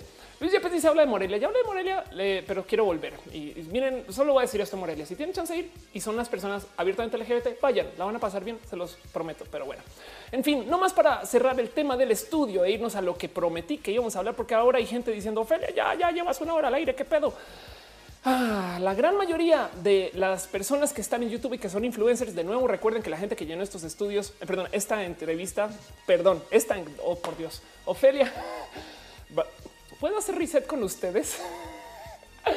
ya ven como no, Ofelia ensaya un chingo y prepara mucho para sus shows y realmente eh, no improvisa todo. bueno, otra vez, recuerden que la gran mayoría de la gente que llenó esta encuesta son youtubers, influencers y personas que justo eh, pues son muy masivas. La gran mayoría dice que no vienen de ningún medio en particular, nada, ni televisión, ni cine, ni radio, ni impreso, nada. Luego lo que próximo es televisión y eh, que se han incursionado en medios de comunicación tradicional, tele, pero la gran mayoría quiere ir a cine, a cine y dicen que los medios tradicionales no funcionan porque no conectan con la audiencia. Entonces, eh, medio paso scroll por, por encima por si luego eh, en lo que están viendo el video después el recalentado quieren dar pausa o algo así. Por ejemplo, dice materia de seguridad digital con la mayor preocupación el hackeo más que filtrar datos personales. Em, y, lo que más les da miedo es perder vigencia. Entonces, un estudio muy bonito, me parece una labor espectacular. Y vean de nuevo, ¿qué red social percibes con mayor crecimiento el último año? Instagram, más que YouTube, Facebook, Twitch, Musical.ly y Twitter. Eh, ¿Con qué causas te identificas como creador eh, de contenido? Con el arte y luego el tema de las marcas y todo eso está acá. Es un muy bonito estudio. dice acá, eh, sigue rebasando la popularidad del resto de las plataformas con Instagram. al preguntar a los entrevistados sobre la red social que perciben con mayor crecimiento es el 70%. Conclusiones. Pues dicen los dos principales formatos en los cuales los creadores enfocan sus esfuerzos son el video y la fotografía. Sus principales prioridades al generar contenido son aportar valor a su audiencia y complacerla. Y es que miren, les voy a decir algo. Ustedes han estado en YouTube desde hace mucho tiempo, como yo. Habrán, se habrán dado cuenta que los contenidos han cambiado. Primero que todo, la audiencia base ha ido creciendo. Hace 8 o 9 años, los videos más vistos y top, los videos más vistos eran pastelazos, no? Wherever Gabriel andando en su bici se cae pastelazo. Luego, hace unos como 5 años, eh, los videos más vistos eran el show de Wherever haciendo pastelazos, no era seguía haciendo su show, seguía haciendo pastelazos, pero ahora dentro del show. Y ahora, ahora de repente los videos más vistos casi todos son tutoriales. Entonces eso demuestra que hubo un cambio de interés en las audiencias o cambio de audiencia o las dos. Y de cierto modo se ha ido profesionalizando el rubro de YouTube. Era una época que los youtubers uno tenían muy poquita competencia. Ahora tienen tantita ¿eh? o todavía tienen mil oportunidades para ser youtuber. Y, cuando digo youtuber hablo de ser un generador de contenido, porque hay personas que la verdad es que todavía eh, tienen mucho que ofrecer y mucho de qué hablar, no? Y hay canales que van a ser de nicho, pero van a ser nichos masivos y eso pasó en Estados Unidos, va a pasar acá. Pero la otra cosa es definitivamente si se acabó el momento en el que los youtubers no, no tenían por qué cambiar sus equipos y demás. Cada vez los veo más interesados en comprar cámaras, levantar buenas tomas, esas cosas, no? Pero bueno, en fin. Entonces el estudio está ahí y, yo creo que es muy bonito ver cómo piensan ellos de sí mismos. Em, y así las cosas. Dice Isaac, ¿de dónde quedan los videos de gatos? pues este podrías decir que hay youtubers que son gatos y así las cosas. Dice Scarlett Cat, tío, nunca es suficiente. Exacto, nunca es suficiente. Un abrazo a Dudet que está en el chat. Qué pena que estés acá porque yo pura bobada. Patacoy dice que ya llevo una hora al aire, ya llevo una hora al aire. Y Manuel Cotarelo dice: Yo traté un tiempo de publicar diario en Instagram. Es súper difícil. Llegó un punto en el que se me fue la inspiración. Y te digo algo. Em, yo hace nada, estoy como de repente estoy haciendo muchas stories. Entonces me he topado como con mucho como trabajo de bueno, ahora qué cuento, qué digo, qué hago. Em, hace nada comencé a mostrar lo que tengo yo acá atrás en mis libreros y me dice Noelia, es que tú en tus stories cada vez muestras algo diferente y por lo menos está bien. Y me he divertido mucho con eso. Entonces ha sido como muy bonito tratar de hacer ese trabajo creativo porque a mí me gusta, me gusta esa preguntarme ahora de qué vas a hablar. Siempre hay algo nuevo de qué hablar, pero bueno. En fin, dice Retesam, creo que con Wherever no supo cuándo aplicar un cambio, se están con mucho. Yo creo que además, eh, Gabriel, yo no sé, no he hablado con él eh, y, la verdad es que no tengo mucho contacto, excepto que nos damos follow y, son de las cosas que no le, no le escribo porque es un wow, qué pedo, nos conocemos, vato, y nos hemos visto tres veces en la vida, no? Aunque, bueno, en fin, trabajé con él para algunas cosas, pero fue distante. Y el caso es que yo creo que más bien tenía un tema de no haber negociado bien con sus socios que hacer con su canal, porque rendir un canal de 14 millones de suscritos no es fácil. Perdón, Spicy Crayon está dejando un chingo de corazones. Muchas gracias. Este te va a tener que, bueno, sí, sí, eventualmente, sí, si no vamos a tener que, hablar de eso. Dice eh, salud, Scarlett Cat, salud, tienes le dudet y piñas coladas. Estamos hablando de piñas coladas, pero sí las cosas. Fernanda del Valle dice los videos de gatos están en nuestros corazones, como los gatos, como los gatos, pero así. En fin, dice Niandrama que si este Matú eh, tiene Instagram, Matú de hecho tiene eh, una cuenta en, Twitter, que es arroba Matú donde tengo sus fotos de bebé. O sea, ya hace rato no, eh, no subo nada, pero se quedan ahí sus fotos de bebé guardas y filas cuatro horas. Dice Morgandorf que se tiene que ir porque me ve el fin en el recalentado. No pasa nada. Dice eh, Said Wherever se ha despedido. No, lo que pasó con Gabriel es él hizo un video diciendo me voy de YouTube, como ya lo he hecho varias veces, pero esta vez justo dice que rinde el canal, pero él siguió haciendo cosas eh, y hace nada. Justo me llamaron. Ahorita les hablo de eso. Me llamaron de una serie en particular donde hablé un poco acerca de eh, eh, cómo era ser LGBT tal y tal. Y en lo que estaba con eso me dicen, ay, ver tu morro va a estar en la serie. Yo decía. Entonces sé que va a estar actuando. Eso me, encanta, pero en fin, así las cosas. Enrique Castillo dice, se me pasó un abrazo financiero que mencionar. Madre mía, ¿quién dejó un abrazo financiero? Perdón. Y eso que vi un chingo de piñas y no dije, pero ¿por qué piñas? Carlos Stone dejó un abrazo financiero. Muchas gracias, muchas gracias, muchas gracias. Caro dice, Caro dice, cambió el brand el wherever. Sí, pero pues de nuevo es un tema de a ver cómo rindes un canal de 14 millones. Yo creo que eso fue una decisión un poco más eh, escabrosa que lo que se comunicó, pero pues el caso es que sucedió y yo creo que también tiene que ver con el cambio de audiencias. Pero bueno, con eso yo creo que cierro el tema y nos vamos a de lo que vine a hablar. Vámonos con nuestro próximo tema de lo que les quería compartir. Vámonos a platicar del corazón, del alma. Vamos a hablar dos segundos de mi vida. y aguántenme aquí porque tengo una larga historia que contarles. Hay mucha gente que de hecho me puso en Twitter, yo no quiero que hables de este tema. Me parece que ya está un poco cansado, ya lo llevas discutiendo mucho en Twitter, en Instagram, en tu show pasado y ahora en este. Pero quiero hablar nuevamente de la Casa de las Flores porque pasó algo rudísimo esta semana. Eh, y, miren, la, semana pasada ya tenía un poco de tedio y fatiga con el tema y hasta dije, no, no lo quiero mencionar tanto, pero lo menciono por encimita. Eh, y, pues es que me pasó algo con, este cuento de María José en la Casa de las Flores. Lo primero que pasó para los que no ubican, Casa de las Flores es una serie espectacular que está en Netflix. Véanla, así sea el primer episodio, a ver si les llama la atención o no. Básicamente es una serie hecha para, y esas son palabras de Noelia, pero muy sabias palabras, para guiar a los adultos contemporáneos que están fuera de circulación social o a los padres y personas que no estén al tanto de qué chinga está pasando con todo esto de lo LGBT a la sociedad actual. Perdón, pequeño paréntesis. Deja, eh, deja aquí Miguel Cano un abrazo financiero y dice: No más dejo la propina porque la Bisbirige 2 se llevó mi quincena. ¿Cómo que se llevó tu quincena? Bueno, em, el cuento es eh, Casa de las Flores básicamente agarra todos los dilemas posibles que le puede pasar a una persona mayor acerca de la sociedad de hoy, relaciones este, poliamorosas, hijos gay, la bisexualidad, eh, la transgeneracionalidad o la transexualidad, em, drogas, el tema de chamacos con poder, no estos como jóvenes emprendedores que tienen que lidiar con que no les dan su espacio de respeto, relaciones em, como que asimétricas en edad, eh, pero extremadamente asimétricas en ¿Cómo? Infidelidad. es, o sea, tantas cosas y básicamente agarraron todo eso y dijeron, vamos a hacer una serie que lidie con todo esto al tiempo de los modos correctos. y, se lo aventamos a ustedes ahí para que alguien siempre tenga un ejemplo con eso. Pues bueno, yo vi por encima cómo iba la serie, vi el trailer, vi por encima cómo, cómo inauguró. Me invitaron a la premier, no fui y, pues como lo vi en su momento fue cuando vi el personaje, yo no les voy a mentir, cada que veo series que tienen personajes LGBT, por mera práctica me alejo. Es un, hoy otra vez me van a contar el drama trans, no quiero saber del drama trans, hueva. No, es como, yo sé que eh, esta peli puede que gane el Oscar y entonces le está yendo bien. Y no, pero, pero la verdad es que me da un poco de no, no quiero lidiar con eso, que, se vea por allá afuera estas cosas, no como que, como que me, salta un poco y, y en eso en algún momento vi quién era el personaje y cómo era y dije, ok, acá, acá, este, pues de cierto modo me están dando un personaje que está muy, muy mal presentado. Y, lo que pasa es que miren, para resumirles toda esta historia y para la gente que me ha visto eh, tuitear esta semana, ya, ya estoy tuiteando este, un poquito, o sea, vaya como me ha hecho pensar todo este cuento de la Casa de las Flores. Y entonces acá puse un tuit, no se me olvida que tengo cicatrices sentimentales profundas.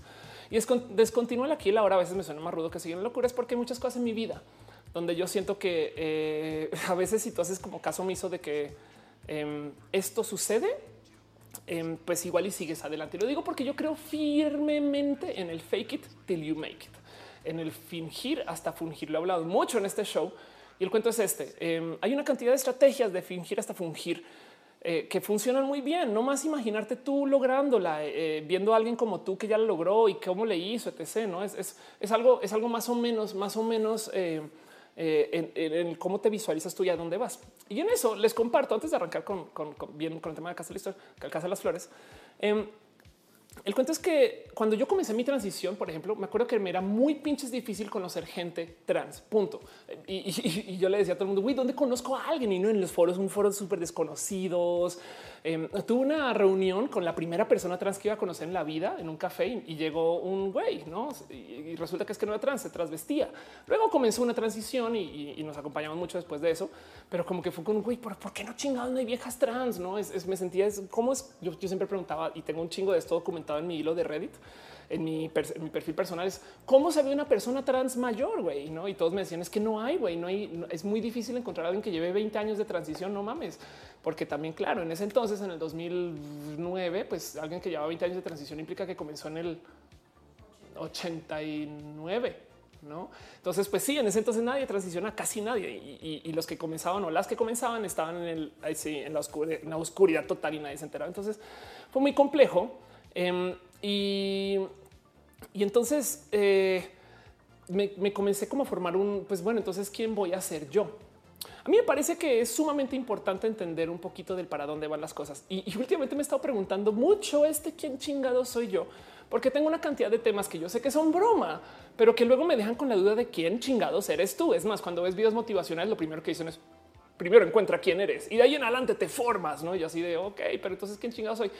Y todo comenzó, mi tristeza tuitera, todo esto demás comenzó justo por ese acercamiento a lo actoral. Entonces, miren, acá les muestro una imagen de eh, el papel que me ofrecieron. Mariana, Mariana es una persona que llevaba un rato en su transición, pero que me pidieron para el rol que, se, me masculinizara. ¿no? Entonces tuve, tenía que vestir ropa eh, como que muy bombacha de, los hombros, hombreritas, muy apretado, medio mal vestidita y sobre todo mostrar paquete y, este, en fin, y era para una comedia, no?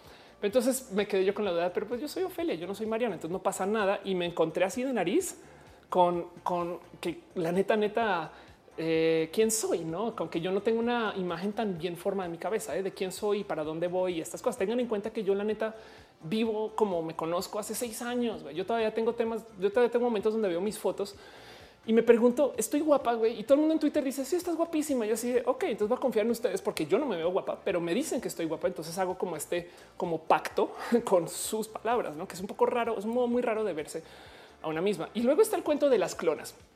Les cuento qué pasa. Las clonas salieron a luz porque yo duermo a veces muy poco. Tengo un patrón de sueño muy desorganizado y entonces me la paso justo peleando con, con tener horas de sueño muy normales y demás. Pues en eso. Un día, un día me comenzaron a preguntar, oye, Ophelia, ¿cómo le haces para estar despierta a todas horas? Yo no, no, me inventé el chiste que no es que no soy yo, es que tengo a muchas clonas y varias son community manager Y entonces por eso siempre alguien responde, no así sean las 2, 3 de la mañana. Entonces, pues eso pasó. Pero lo que comenzó a pasar, que eso sí fue muy pinche friki. Güey, esto es muy raro. Esto, esto todavía me, me, cuesta mucho porque de nuevo, acuérdense que el tema aquí es quién es Ofelia y qué, representa, quién es su imagen y estas cosas. No, y el cuento es, les presento. Eh, de repente comenzaron a aparecer clonas en todos lados. Les presento a Jenny de Jenny y los Mexicats, eh, que bien puedo ser yo. es muy loco. Es de qué pedo con esa vieja. ¿Qué hago yo en el escenario? no es, es em, si, me descuido, igual y igual y hay un poquito como de, demencia en eso. Es de igual y si fui a dar el concierto y yo no me enteré, güey, o algo así. Pero bueno, entonces comenzaron a aparecer muchas clonas, muchos parecidos, muchos semblantes, muchas cosas que en últimas yo digo, eh, pues sí podría ser yo o, para allá o, me robo algo de estilo TC. No, algunas que me gustan, otros que digo qué raro eso. Em, este es uno de mis favoritos, no que, digo que Carolina Herrera es la clona original. Eh, eh, y así las cosas. Dice Gerardo Gatitonia que si puede declarar este clonas oficial certificado. Sí, por supuesto, por supuesto. Ciencias naturales dice clonas, clonas. Alex Dirán dice la casa de las flores me ha abierto la mente en cuanto al mundo trans. José María representa lo que muchos queremos ver. Eso exacto. Bueno, pero entonces el caso es em, yo, yo he tenido que lidiar mucho con el cuento de que hay gente que se parece a mí, que no soy yo, que no soy yo. Em, un caso muy divertido. Esto, esto también. Yo siempre digo que estas son las verdaderas clones originales y yo soy copia. Esto es Imogen Hip eh, que hace música, pero no saben la cantidad de veces que me dicen, güey, ¿eres tú? Y yo así de, pues no, pero pues se ve raro, ¿no? Em, otras clonas, esto, este es un caso en particular que me divirtió mucho. Un día me googleé, es más, googleé Mauricio Pastrana, no, Feria Pastrana, y me encontré con esta persona que al sol de hoy todavía no sé cómo se llama, eh, y, y, me quedé con él, pues, güey, pues, puede ser de mi familia, es más, se lo mandé a mi hermana, ¿no? Así de, ¿quién es, güey? ¿No? Y me quedé un poquito como con esa duda, ¿no? Dice Alfa Medios, Jenny no es tan buena onda como yo. Ok. Retesam dice, a mí pasan cosas similares, también aplico el soy así por mayoría de votos. Jared Márquez dice, yo pienso eso cada que escucho la canción de Jenny que está cantando. Ándale. No más eh, así como ya que estamos hablando de clonas, mi clona es de la clona de la que no hablamos en la familia, la clona que le dio besos al MC Dinero. Eh, ¿Qué pasó? Una vez una clona fue y le dio besos al MC. Sí, exacto. Sí, no, no, eh, no fue beso a la boca. güey. Y es más, seguro el MC dinero, pues como cobra por las selfies, cuánto habrá cobrado por eso, no para rematar clona irresponsable. Entonces, pues eso pasó. Y entonces el caso es estamos hablando un poquito acerca de cómo te formas, cómo te haces, no tengan, en cuenta que yo en algún momento decidí y opté de hacerme, no bien no pude, no tuve que haber sido güera, bien no, tuve que haber sido esta vieja outgoing, bien me pude haber llamado no Luisa María, pero pues opté por Ofelia y esas, cosas te van formando con el tiempo. El nombre es literal, te lo pones y entonces se vuelve parte, es medio performatividad y medio quién eres. Y yo me pregunto mucho esto porque es este cuento muy RuPaul de naces y de ahí en adelante todo lo demás es drag. Cuando eres trans, es haces drag todo el pinche día, güey. Pero bueno, hay mucha gente que ya se acostumbró a no pensar en que está haciendo drag. Entonces así las cosas. Y como la vida se trata no de cómo te ves, sino de que te vistas por cómo quieres verte hace sentido. O sea, no te vistes para el trabajo que tienes, sino para el que quieres tener. Una vez una amiga me hizo, eh, una amiga trans me, hizo hacer el ejercicio de ver Ofelia, ¿con qué vieja te identificas? ¿No? Y yo comencé a buscar quiénes son mis role models, quién, quién es la persona que yo quisiera ser como Feria del Futuro. Y ella trabaja en farándula. Entonces me dijo, a ver, alguien de Hollywood, busca a alguien de Hollywood con quien tú te identifiques o, de quien quisieras robar y entonces yo dije, bueno, pues arranquemos por lo más obvio. Soy una vieja alta. ¿Quién hay alta en Hollywood? Y voy y miro. Y resulta que la más alta, miren, yo, yo eh, mido seis, eh, six foot two, seis pies, dos pulgadas. Eh, que es casi 1,90. Em, pero yo por eso ando diciendo que es 1,90. Uma Thurman eh, mide 6 pies. o sea, 1,83. Entonces ya la vieja más alta de Hollywood ya es más chaparra que yo. Y, comenzamos a ver esta lista. Entonces Brooke Shields, no también 1,83, Aisha Tyler 1,83, este Rebecca Romijn 1,80, este Giselle Bunchen 1,80. Entonces tengo un momento de pues entonces no, ya no me reconozco con ninguno de ustedes. Luego em, busquemos a ver quién más está en el rubro de la comunicación y a lo mejor no. Y esto me divierte mucho. Estas son las colombianas, nomás para que vean. Eh, están en como orden de altura altas y bajitas, las mujeres más exitosas, no? Eh, y aquí ven Vicky Dávila con 1.60. Eh, Cecilia Zuleta con 1.54, Marcela Monroy con 1.55. Yo qué pedo con esta lista. Bueno, aquí está Sandra Salvino con 1.80, o sea, todavía te llevo 10 centímetros.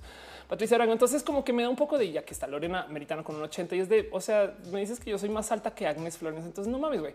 Y para México, pues ni hablar, no? El, ejercicio es más o menos similar y entonces, como que me da un poquito. Entonces, como que con quién me identifico de, look y estas cosas.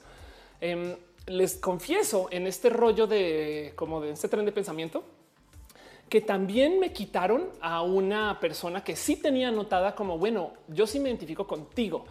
Eh, y es que ah, yo no sé si ustedes sabían o si lo tienen presente, pero Wonder Woman eh, era, solía ser un personaje muy queer. Wonder Woman, de hecho, confirmado por eh, una persona que es escritora ahorita de las historias de Wonder Woman, que dice sí, sí es una persona queer y es queer. El motivo por el cual es queer es, es, o sea, básicamente dice no es una persona heteronormada, no? O sea, si ves una isla con solo viejas, ni siquiera, ni siquiera te, te te cabe en la cabeza que exista una heteronorma. Entonces, técnicamente eso lo hace una persona, pues más o menos queer, pero no sé si ustedes lo saben, pero Wonder Woman era un personaje muy, muy, muy alto y eso lo modificaron hasta hace nada. No de repente salió mucha gente a decir que, o sea, que como que Wonder Woman mide 5 eh, pies, 10 pulgadas. No antes medía eh, 6, 2, o sea, lo mismo que yo, pero lo cambiaron. Em, ahora es entre 5, 10, 5, 11. No sé si, no sé si, y, mucha gente está como muy enloquecida con eso, porque vean, acá está, por ejemplo, no nomás un cómic donde ahí está tantito por encima de 6 eh, pies. Em, y, de repente esto se acabó, güey, ¿no? Eh, hay, un, hay un cuento que yo sabía de Wonder Woman hasta ahorita y es que se supone que Wonder Woman mide más que Superman, o sea, es más altita. Pero eso pues también al coño, ¿no? Es, si se fijan en los en otros cómics y demás, vean, esto es, esto es, este es dibujo, pero aquí está Wonder Woman siendo más alta. Eh, esto yo creo que está completamente falseado, entonces no ni al caso, pero por ejemplo acá sí está totalmente dibujada. Y hay una leyenda, hay una leyenda este aquí está, ¿no? Wonder Woman viendo a Superman hacia abajo o por lo menos a nivel, ¿no? Y Superman, hasta donde recuerdo, mide este, perdón, seis pies tres. Pero bueno, todo eso es por encima. El cuento es que me quitaron a Wonder Woman porque ahorita tenemos a Gal Gadot ah, y Gal Gadot es una persona que no tiene casi que nada que ver con esa Wonder Woman que yo conocí, una vieja grande, alta. Me explico con que yo decía, pues a lo mejor yo soy como Wonder Woman y estoy hablando como de mis ideaciones de quién chingados quieres ser, no? Dice si es natural, es Wonder Woman se parece a Renata Altamirano. Vida dice mido unos 58, recién descubrí el mundo de las plataformas, eh, más que me comenzaron a gustar este recientemente. Vito ya dice yo me identifico con Wonder Woman, todo el mundo lo sabe por su Twitter. Ah, exacto, eso es verdad. Hay una leyenda acerca de Wonder Woman. Esto es completamente falso, por lo menos en este cuento que es queer.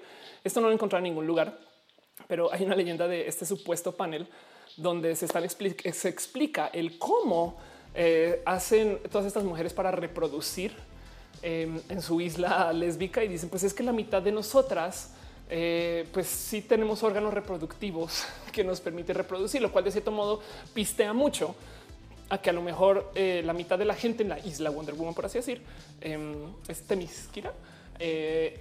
Eh, exacto, que, la mitad de la gente es, son mujeres trans, pero como son queer todos, no definen ni entre hombre ni mujer y entonces así es como se maneja la sociedad. ¿no? Entonces eso, esas son de las cosas que tener con Wonder Woman. El caso es que nos quitaron a Wonder Woman o me quitaron a Wonder Woman y entonces me comencé a saltar con eso. Sam Banana dice qué tal Jean Grey. Eh, yo soy más alta que ¿cómo se llama la actriz de Jean Grey? Famke Janssen, no? Sí, yo soy más alta que Famke Janssen. Entonces eso, no? Dice eh, el Saben dice Quintana, yo tengo un 81 trans centímetros. María, Mara Fernanda del Valle dice eh, Donna, Donna Troy, ella sigue siendo súper amazona en Titans, es. Sí, de acuerdo.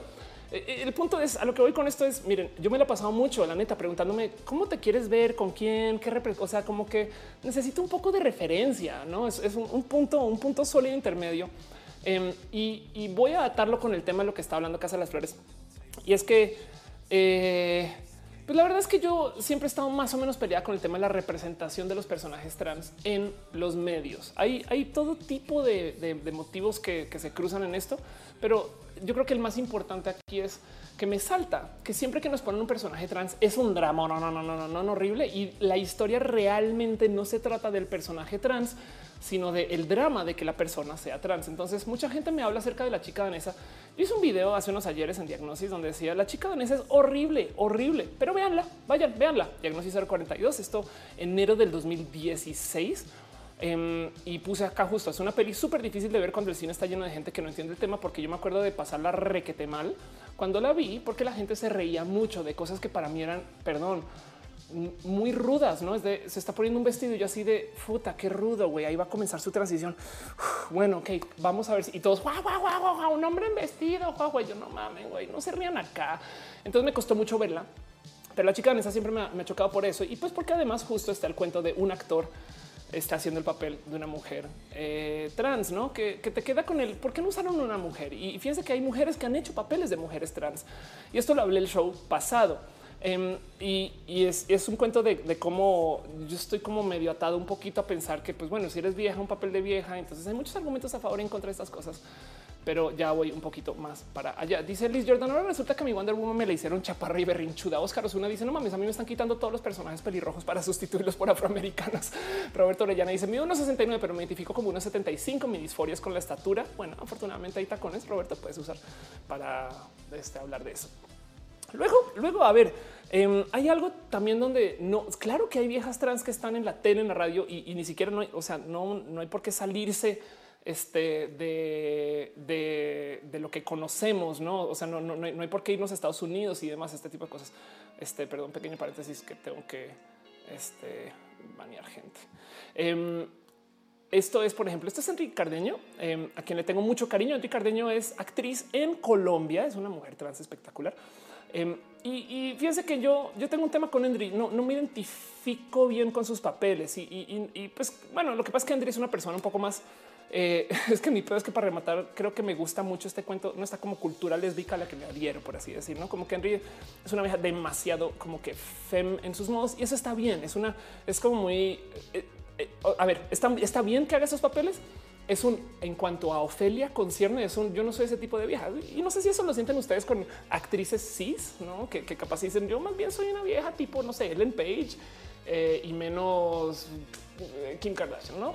No sé, hay roles, tú, hay, no, quiero decir hay niveles, hay roles, hay roles. Tendría una labor espectacular, pero no es alguien con quien yo como que compagino en cuanto al look. Y luego está Michelle y, ya les explico este eh, a dónde voy con todo esto. No les quiero, hacer un pequeño paseo por quién considero yo mis role models y con quién está. Michelle Valencia, este también es una vieja trans espectacular, es, es, es modelo fitness. güey. Em, y, no sé por qué, bueno, todavía sí, pero Michelle Alexandro Valencia, pero todavía salen con que yo digo, güey, no sé si me identifico contigo como en tu look y si yo quiero ser como tú, o sea, que es una persona diferente y, todas esas cosas. Y pues sí, por supuesto, en México de una vez les hago el demo completo. No, esta no es. en México no les hago el demo completo. En México tenemos a Alejandra Bogue, de quien voy a hablar más adelante, porque, porque eh, fue, fue con y, de la mano de, de Ale que se acabó haciendo este desmadre con Casa de las Flores. Alejandra Bogue es una persona que representa un poquito como las viejas trans del ayer, con el cual yo ya no comparto tanto vida, em, aunque les digo algo, hablar con, con es espectacular porque es un poco histriónica en sus modos, entonces eh, tiene como bonitas historias como de la vida en particular, pero de nuevo es un cuento con quien digo, no sé si me identifico. O sea, no sé si yo, si yo digo mi futuro es ser como Alejandra Bogue. ¿Hace sentido? Quizás desde el actoral sí actúa bien y, y hace estas cosas, no? Pero bueno, y, les digo esto porque miren, de nuevo, Vico fue mi roomie. Vico, Vico este, creó su imagen de, ser una vieja trans con un look en particular, con una forma en particular con el cual yo le he pensado mucho. Yo digo, güey, yo no puedo ser esta vieja, no? O sea, yo, yo, yo no manejo muy bien el en perra, por así decir, hace sentido. Em, este es como que es, un tema donde digo, no, sé si quiero ser esta vieja. O sea, si a mí me hubieran dicho, haz ese video, yo diría, güey, con Vico.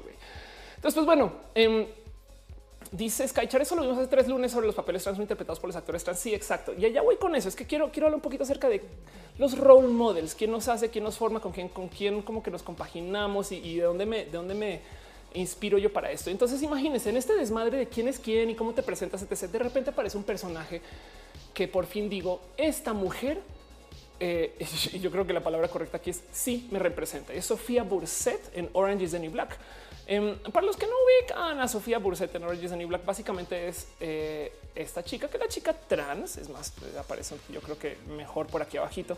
Que una de las cosas geniales de Sofía es que em, ahí está, está aquí abajito. Una de las cosas geniales de Sofía es que ella uno la presentaron como una vieja trans eh, que sí tiene preocupaciones trans y dos tiene un hermano gemelo. Mucha gente no lo sabe a estas alturas, pero los papeles de todo lo que pasó antes de su transición la hizo su hermano. Y yo creo que eso es un lujo, un lujo muy cabrón como activista trans. ¿Por qué me compagino de repente con la vieja afroamericana cuando les di ejemplos como Victoria, Ale, este Endri, no? Porque esta vieja en sus papeles Em, no está buscando maximizar una feminidad, ¿no? Y eso yo no pasa nada si lo quieren hacer, o sea, al revés, hay muchos modos, no hay modo incorrecto de ser vieja. Pero el cuento es, y esto se ata con Casa de las Flores, les prometo, el cuento de Sofía, por ejemplo, en el episodio como tres o cuatro de la primera temporada, tiene un ataque de locura, güey, porque le quitan sus hormonas. Y yo me acuerdo de ver ese episodio y decir, güey, ese es mi pedo. Si a mí me llegan a esconder mis hormonas por X o Y motivo, me va a dar un patatús eventualmente, güey. Dice eh, Starfire Miguel 93 en los cómics. De acuerdo. Sí. Dal dice soy transgénero y me pasa lo mismo al buscar un referente. Exacto. Miguel Cano está hablando del futuro. Ya voy para allá. Em, y dice Scarlett también me encuentro en un limbo identitario para asociarme. Hay sesgos de cada persona que me interesan. Y sí, si bien está bien agarrar un pedacito de cada quien y demás. Sofía sucedió y entonces yo dije por fin alguien que piensa como yo y que tiene mis preocupaciones trans y demás. Y tengan en cuenta que es que de nuevo no hay tantos papeles trans. Me explico. Hay como seis en total, no como tampoco es que digas wow. Y de repente apareció de la nada así esta persona que es básicamente la mamá de la representación trans. Y yo digo, ok, yo sí quisiera ser tú. Y es nada más y nada menos que Nomi Marx. Entonces Nomi Marx es un papelazo. Esto, está súper editado porque tiene todo tipo de cosas. Es un papelazo de una vieja trans lesbiana que de paso es raro. Normalmente muestran las viejas trans este, muy heteronormadas, eh, súper queer que vive en San Francisco y que además eh, eh, la muestran en sus roles donde está a veces muy, muy así joteándole hardcore y a veces muy pinches fodonga, güey, porque es programadora. Entonces, literal, se pone su camisita de cuadros y anda por la vida este, y no está buscando de nuevo ser esta vieja que mega super turbo feminiza sus modos. Entonces ahí dije, güey, yo me yo compagino con eso. ¿no? Yo quiero ser vieja, pero no de ese tipo de vieja. Es más, me, me tan fan, tan fan de este trabajo que se hizo con mi Marx que tengo en mi canal eh, una literal lectura eh, de guion Em, que lo puse en honor a Orgullo 2017, una lectura de guion donde leo una traducción de ese momento de por qué marchamos. Estoy aquí enfrente de la, de la bandera eh, y básicamente es un levantado de cómo eh, debería y por qué deberíamos ir a la marcha. Entonces, no me fue como mi referente con quien me quedé. Es, es, mi espacio de a huevo. Yo quiero ser como esa vieja. Eh, me interesa no las cosas por donde va, su modo de pensar, etc. Y entonces volviendo al cuento de, por qué es tema, no pues Ophelia, ¿por qué estás tan, por qué me estás no queremos hablar de una historia así un, momento, perdón, un mega chisme gay o algo así. Pues no, el cuento es em, cuando, cuando aparece Nomi, cuando comienzo a, procesar un poquito esto, tengo más o menos en esta época vuelvo a hablar bien, bien con mi papá de cosas. Y no sé si Nomi o el papel de Nomi tuvo algo que ver o el que yo está como inspirada por estas cosas. Y me acuerdo de una plática que lo he mencionado, la he mencionado en una cantidad de lugares donde le digo a mi papá, es que pa, eh, ¿por qué te saltaba tanto que yo fuera a transicionar? Y, eso nunca lo había hablado. Y él justo me dice que mira, yo pensé que te había salido del closet porque quería ser sexo servidora. Espero que todo nada, nada en contra de la gente que está en sexo servicio. Tengo muchas amigas que están en sexo servicio, pero a mí lo que me saltó es que esa fue la conclusión de mi papá. Y mucho tiempo después lo volví a platicar con él. Me decía es que no había referentes para que yo pensara que una podía ser mujer trans y X o mujer, trans y Y. Me explico, no, no tenía contra qué colgarme y decir, claro, una vieja trans como esta otra que vi en las noticias o esta otra que sabemos que existe, no? Entonces su único referente, curiosamente, es el de las mujeres trans sexo servidoras, a lo cual yo me tengo que hacer preguntas acerca de qué hace mi papá con las mujeres trans sexo servidoras o por qué sabe. Pero eh, vamos, voy a asumir que es por culpa de los medios, no? Y, el cuento es eh, eso, eso me dejó muy marcada y, y yo le dije a mi papá en ese entonces, durante esa plática, sabes que papá, mira, no hay referentes, yo voy a tratar de ser un referente eh, para ti y para mí, ¿no? Y eso me ha formado mucho en quién soy. También por eso me la paso por la vida gritando un poquito, soy trans y hago las cosas como trans y soy súper trans y mega trans y no y todo eso, ¿no? Pero entonces el cuento es que la mitad de cómo, cómo yo me, cómo me acerco al, al, al quién soy es tratando de dejar un, pues esto es lo que hace Ofelia, a ver si a usted le sirve de eso. Mucha gente me dice cuando paso por tele, oye Ofelia, es que mi mamá vio una persona trans y ahora ya sabe cómo son gracias, ¿no? Entonces digo, pues bueno, qué chingón. Hay gente que de, hecho me dice, yo le mostré un video tuyo a mis padres para salir del closet y yo no mames, qué presión. Te digo pura bobada en estos videos. Entonces, gracias por hacerlo. Pero bueno, el punto es que como no hay tantos referentes, pues me usan a mí como eso. Y el cuento es es un tema que yo le iba con mi papá conmigo. Hace unos ayeres hablaba justo con Repiteo de esto y de paso también con Vela, si es que siguen el chat. Este, pero hablaba con la con, con Pepiteo de cómo para muchos youtubers hay un equivalente que estuvo en la tele haciendo más o menos lo mismo. No pueden agarrar un chingo de youtubers comediantes y entonces de repente dicen, hoy es que pues, tú eres como el Adal de YouTube, no? O pueden agarrar a alguien que haya sido eh, quizás, eh, no sé, que haga personajes. Entonces tenemos a actores, actrices y talentos que hacían personajes o lo mismo, ¿no? como que hay muchas personas que existían en la tele que se pueden usar para obligar a que a los youtubers se les diga tú eras el X pero ahora de YouTube. Pero en la comunidad LGBT no. En la comunidad LGBT no tenemos un presentador abiertamente LGBT contra quien referirnos y decir, ah, es que tú eres como él. Bien puedes decir que Pepiteo son el Pedro Solita del YouTube, pero Pedro Sola no estuvo haciendo contenidos abiertamente LGBT cuando estaba en la tele. Entonces, la verdad es que no, no es, no son. Y por consecuencia, nosotros comunicadores abiertamente LGBT, em, nos estamos inventando un formato, gústele al que le guste, porque el formato está hecho alrededor de quienes somos. No les miento, no sé la cantidad de gente que me ha dicho es que güey, Pepiteo no me gustan porque están joteando y entonces están esparciendo el estereotipo de lo que yo, güey, no mames, güey, al revés, es tú que sabes. Eso puede ser muy útil, muy bonito, son sus modos. Y, y si no te gusta, te invito a que tú hagas tu espacio donde tú propones algo diferente, porque estamos teniendo esta como discusión en público de cómo se debe o cómo se puede o hasta dónde eh, podemos como estirar la liga de cómo ser comunicadores abiertamente LGBT. Em, y en eso eh, me parece, me parece eh, muy bonita esta plática, esta discusión. Y, todo esto se los, se los dejo porque quiero darles un chingo de contexto, quizás demasiado, pero ojalá agarren todo eso en paquete, lo tengo aquí en un maletín guardado aquí al lado y no lo olviden por unos segunditos. Les quiero un chingo de contexto de por qué pasó todo lo que pasó la semana antepasada, la semana pasada y por qué no he parado de hablar de este tema. Y es que el tema de la representación LGBT en los medios es bien pinches necesaria, ruda y difícil de discutir porque uno, venimos de una generación de gente que ha sido bulleada, maltratada y dos, necesitamos superar que los medios nos castigan. Em, ya, lo, he dicho muchas veces que estadísticamente hablando, eh, casi que todas las lesbianas que se ponen en la tele acaban asesinadas o desaparecidas, ¿no? Eh, y lo mismo la gente gay y, los gays suelen ser personas que se, o sea, los malos se presentan con personas que podrían ser potencialmente gay. Por ejemplo, Scar es un león afeminado y, te lo dan porque eso nos causa un poco de disonancia de cómo debe de ser un hombre. Y entonces, como te causa disonancia, es bueno para que sea el papel de un villano. Eh, miren, hay personajes villanos que en el teatro, a medida que se van volviendo más malos, ellos mismos físicamente se deforman. ¿no? Entonces, está, mientras más malvado sea, entonces más, más pequeño se hace y más, más le duele así. Y ahora soy no. Ahora imagínense, en vez de doblar el cuerpo de alguien, simplemente decir que es una persona feminada para que no conecte simbólicamente con cómo debería de ser. Y entonces ahora eso te genere desconfianza. No mames, güey. Es un modo muy sutil de abusar de la feminidad dentro de lo masculino para presentar un personaje. Pero bueno, en esa época eso no estaba en cuestión. Hoy en día sí es problema porque eso ha llevado a que se cree mucha violencia contra la gente este, LGBT. Y entonces la semana pasada pasó algo.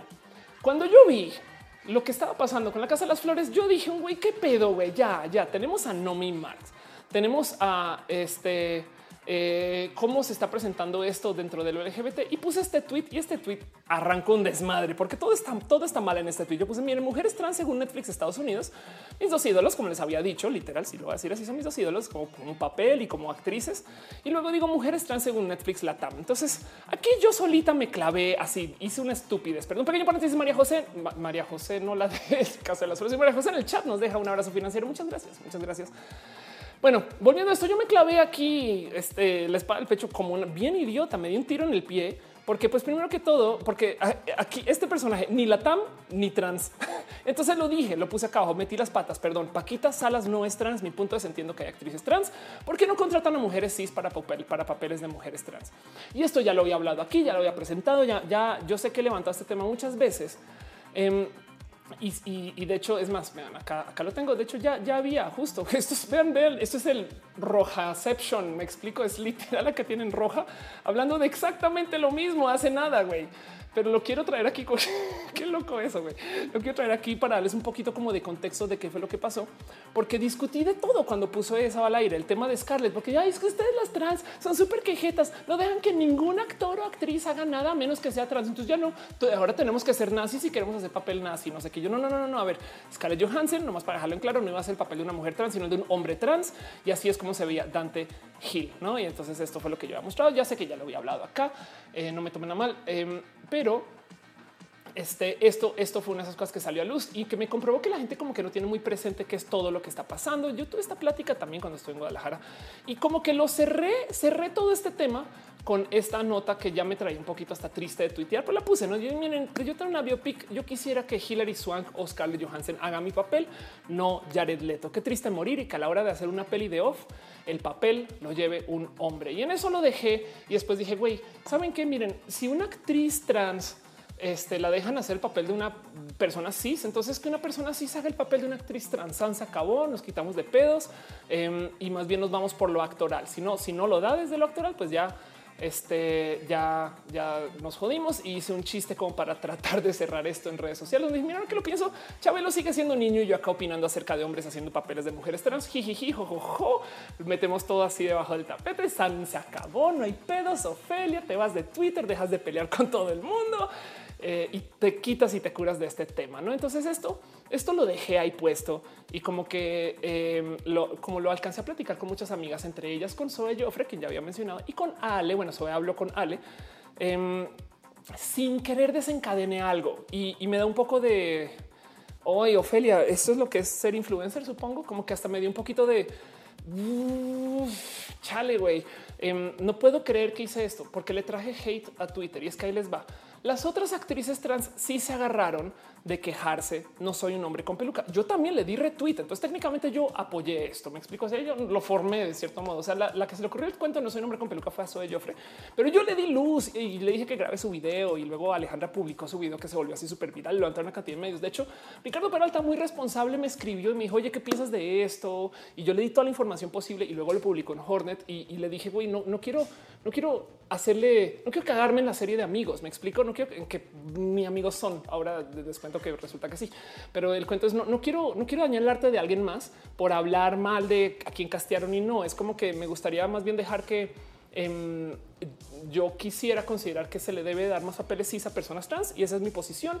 Pero de todos modos, Alejandra Bogues hizo un video donde básicamente arrastró con el piso con todas las mujeres trans que han estado en, en las pelis recientemente. Por ejemplo, hablaba Daniela Vega diciendo, güey, perdón, pero tienes el cuerpo de un hombre, qué pedo, no?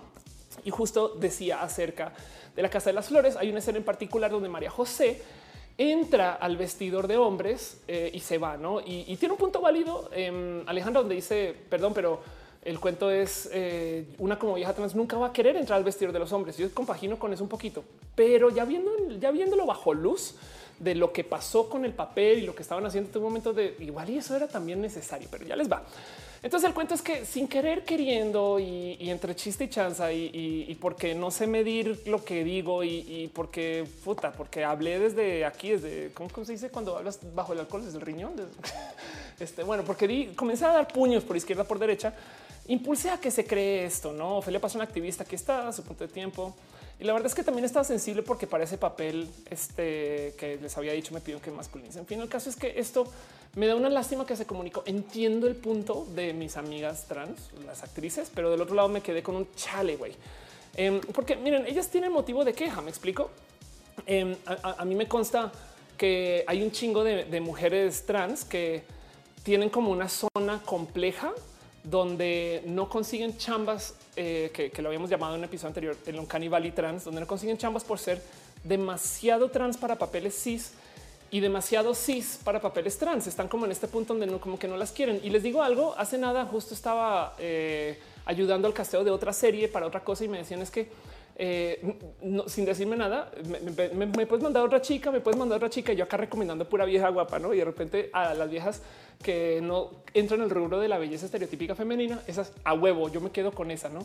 Y me, da un poco de güey, entonces qué pedo. Y, me queda el, me que lo que están haciendo es que están levantando estas viejas que sean obviamente trans.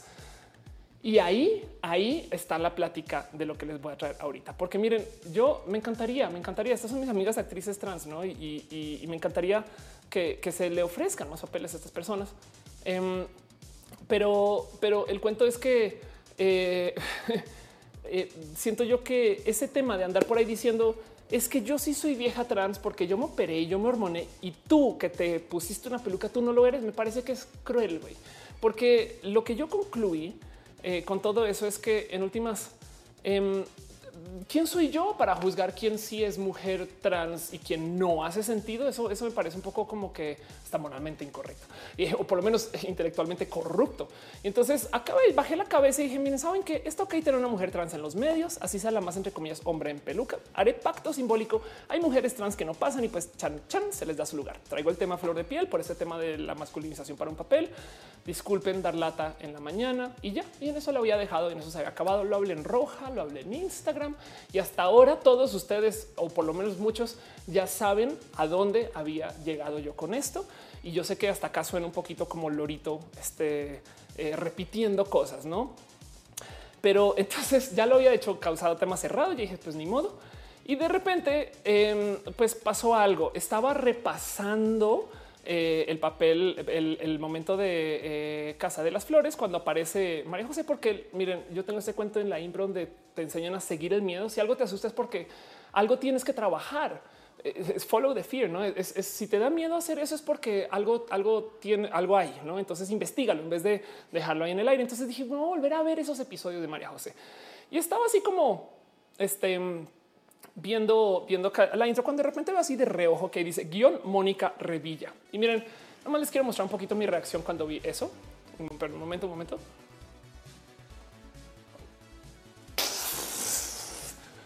¿Qué? ¿Qué, qué chingado, güey?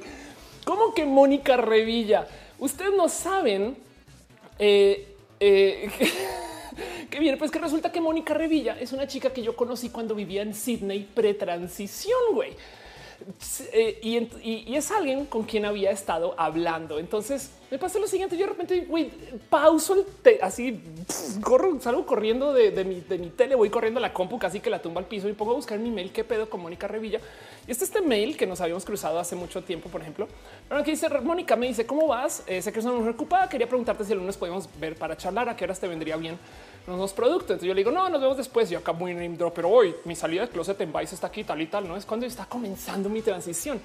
Y es que el cuento con Mónica Revilla em, es que nos conocimos cuando ella me conoció de Mau, cuando vivía en Australia. Y luego cuando estábamos aquí en México, o sea, cuando yo estaba aquí en México, ella me volvió a escribir y me dice, estoy escribiendo el guion para una serie o creo que una película más bien, eh, donde eh, hay un personaje trans y me encantaría investigar al personaje trans y saber más o menos cómo es la vida de una persona trans. ok, fuimos, platicamos, nos reencontramos. Para mí estos encuentros con la gente que me conoció de Mau siempre los he considerado muy em, este, duros. Eso es muy complejo. Hasta con mi familia me cuesta a veces. No sé, la neta no tengo los huevos para ponerme a explicar estas cosas.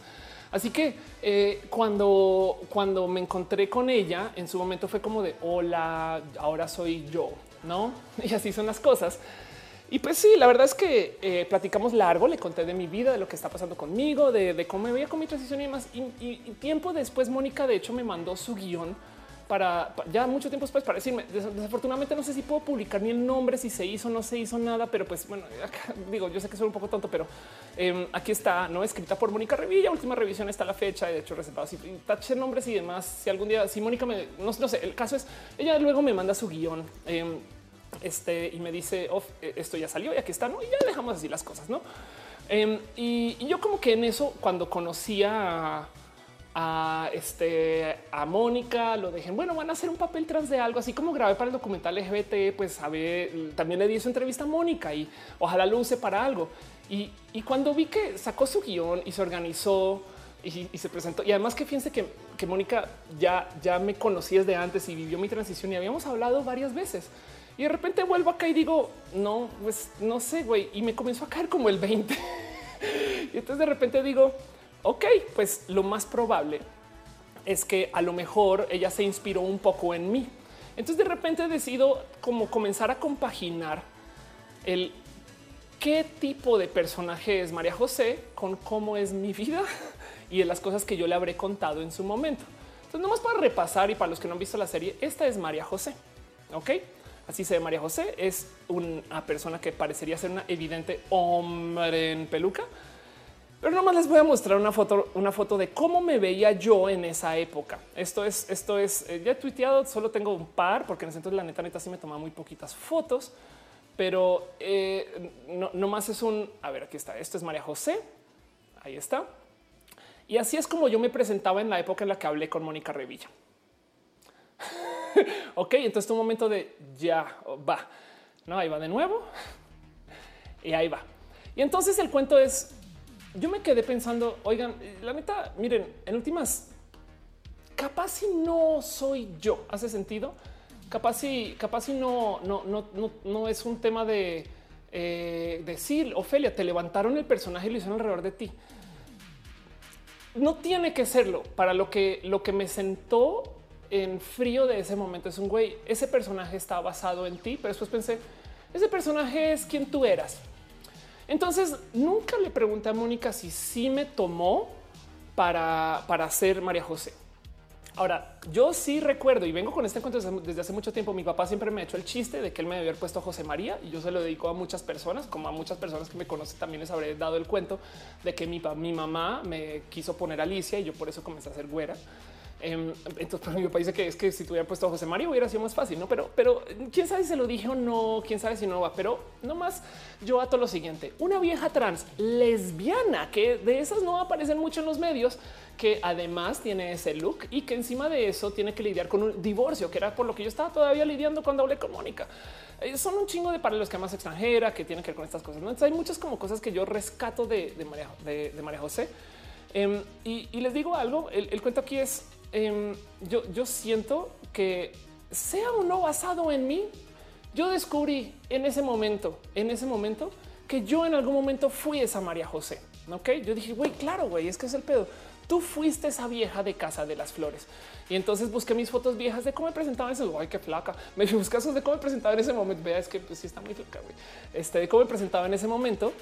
Me topé con varios momentos de, mi, de mis inicios de transición. Esta foto en particular, yo la he mostrado un par de veces bueno, más para darles un poco de contexto, esto es en mi departamento en Santa Fe, cuando tenía departamento en Santa Fe. Y fue mi primer día de trabajo como Ofelia. O sea, yo así como me ven con esa como barbirucha que todavía medio tengo, con ese como mostachito que todavía medio tengo en esa foto. Yo fui a mi oficina y yo le dije a la gente, yo soy Ofelia, güey, con ese look, con esa presentación, con esa diademita. Esa fue mi primera vez que fui a la oficina este, como Ofelia. Hoy en día veo la foto y digo, eras un vato, güey. Pero en ese entonces me juraba la más Ofelia. Y esta foto en particular, para los que no conocen la historia detrás, eh, es, una, es, es una foto que yo guardo muy cerca al corazón porque es una sonrisa en cámara. Eso para mí es muy importante porque yo, una persona famosa, por nunca sonreírle a las cámaras y que no tendría fotos con sonrisas y de repente veo esta así como foto con infragante y digo, wow, le estás sonriendo, sonriendo a lo que era este, el C, eh, no al ponerte una peluca, con literal me estoy descubriendo. Entonces, miren, el personaje de María José le rasca una cantidad de cosas que yo digo, güey, eso es muy personal, o eso es muy mío, o eso me pasó, o eso yo lo pude haber hablado. Y yo no recuerdo qué chingados esto es de hace por lo menos seis años o cinco años, y más bueno, 2014, 2013, en fin, ya tiene un rato, ya, ya tiene, ya tiene, ya tiene tres años, ok, este tres, cuatro años, pero ya tiene un rato y, eso no recuerdo qué chingados habré dicho, no, pero sí me queda claro que eh, hay tantito de, estas cosas que hay en María José que también me topo en mí. Entonces, la verdad es que no confirmé, me explico. O sea, no, no le escribí a Mónica, oye, Moni, este sí soy o no soy yo, güey, porque en últimas, la verdad, en últimas, no, no tengo, no tengo que ser yo para llegar a ese como momento de puta. Es que eso, eso es lo que está comunicando este personaje. Ofelia, aléjate dos segundos de que las viejas trans se tienen que ver como Nomi Marx y céntrate a ver qué chingados está comunicando María José. Y me cae el 20 y lo puse en Twitter. Que María José es, yo creo que el personaje que justo, justo necesitábamos ver dentro de lo trans. Porque el pedo es, la gente no lee a María José como vieja.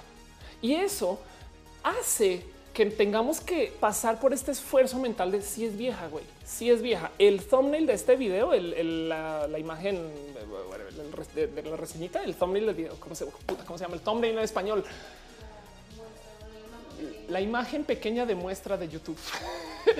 la imagen pequeña de muestra de YouTube de este video es un momento donde María José en su trasvestido que es oficialmente exagerado para la situación. O sea, si se fijan, nadie más está vistiendo así. Me explico. Igual se voltea y le dice casi, casi que a la cámara es esto no es un disfraz.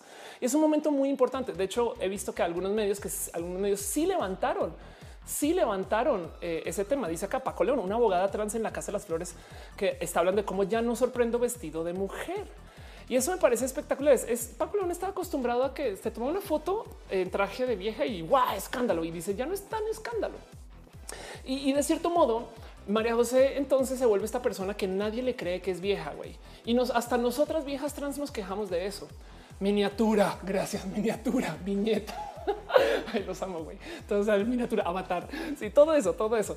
Em, yo como que hago cabeza que luego sí, sí necesitábamos, sí necesitamos ver un personaje así, porque pensemos quién es María José. A ver, es una abogada. Es una abogada eh, que viene a, decirle a los televidentes o Netflix videntes, yo me voy a encargar de la familia, güey que de paso está casada, está lidiando con un divorcio, quien está empoderadísima, quien le vale tan le vale verga ser una persona con esa imagen que hasta entra al baño de los güeyes. Me explico, es que quizás está demasiado empoderada. Si María José peca de algo es de que es un personaje muy crudo, güey. A mí me tomó un tiempo verlo, pero es que el motivo por el cual no me gustaba su imagen es porque me recordaba quién era yo y me da mucho miedo que así es como me vean, güey. Yo hago muchas cosas con mi cuerpo, mi presentación, mi imagen, mi estética para que de repente alguien me diga, eres un güey. Y muchas veces me he dejado tumbar por eso, que tengo que trabajar en eso. Pero pues el punto es que muchas veces me topo con cómo el personaje de María José de hecho está hecho para que nos sintamos incómodos o incómodas con una persona así y que igual nos obliguemos a decirle, pues si es vieja, güey. ¿Has sentido? Es, es, muy diferente a, cómo se presentaban los personajes trans desde un modo bien pinches listo, güey. Y, lo pensaba además porque esto lo, veo yo eh, mucho en, en eh, otras series y siempre que analizo series me pongo a pensar un güey fue a propósito o fue pendejada, ¿no? Y pues por lo general vas y miras, bueno, pues cómo, cómo lidiaron con los otros papeles. Y miren, es un, es un papel que esta serie tiene esta manuna, no es, un, es una serie que claramente es sensible hacia lo LGBT. No, no sé si Manuna sea un gran ejemplo para comprobar de que una serie es pro LGBT, pero yo creo que eh, Manuna no trabajaría con alguien que estuviera haciendo estupideces con LGBT, nomás por así decirlo. Luego hubo un personaje en particular que esto ya es, eh, yo creo que no sé si, si yo ya rascándole demasiado donde debería rascar o no, pero que yo le decía a Noelia, este personaje no será trans, güey, sea trans o no, no, nomás se los comparto así como medio al costo. Me, divirtió mucho. Es un personaje, hace un beat, se llama, eh, el personaje se llama Karen em, y ya es, es, la que atiende, no en este el hotel. Pero yo decía, güey, esta vieja o es trans o se ha operado algo, güey.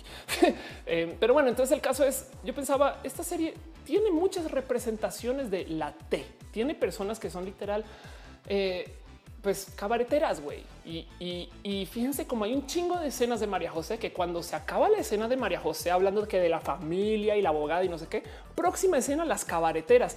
Y no dudo que son en pleno contraste en a ver, nomás para que les quede claro, güey.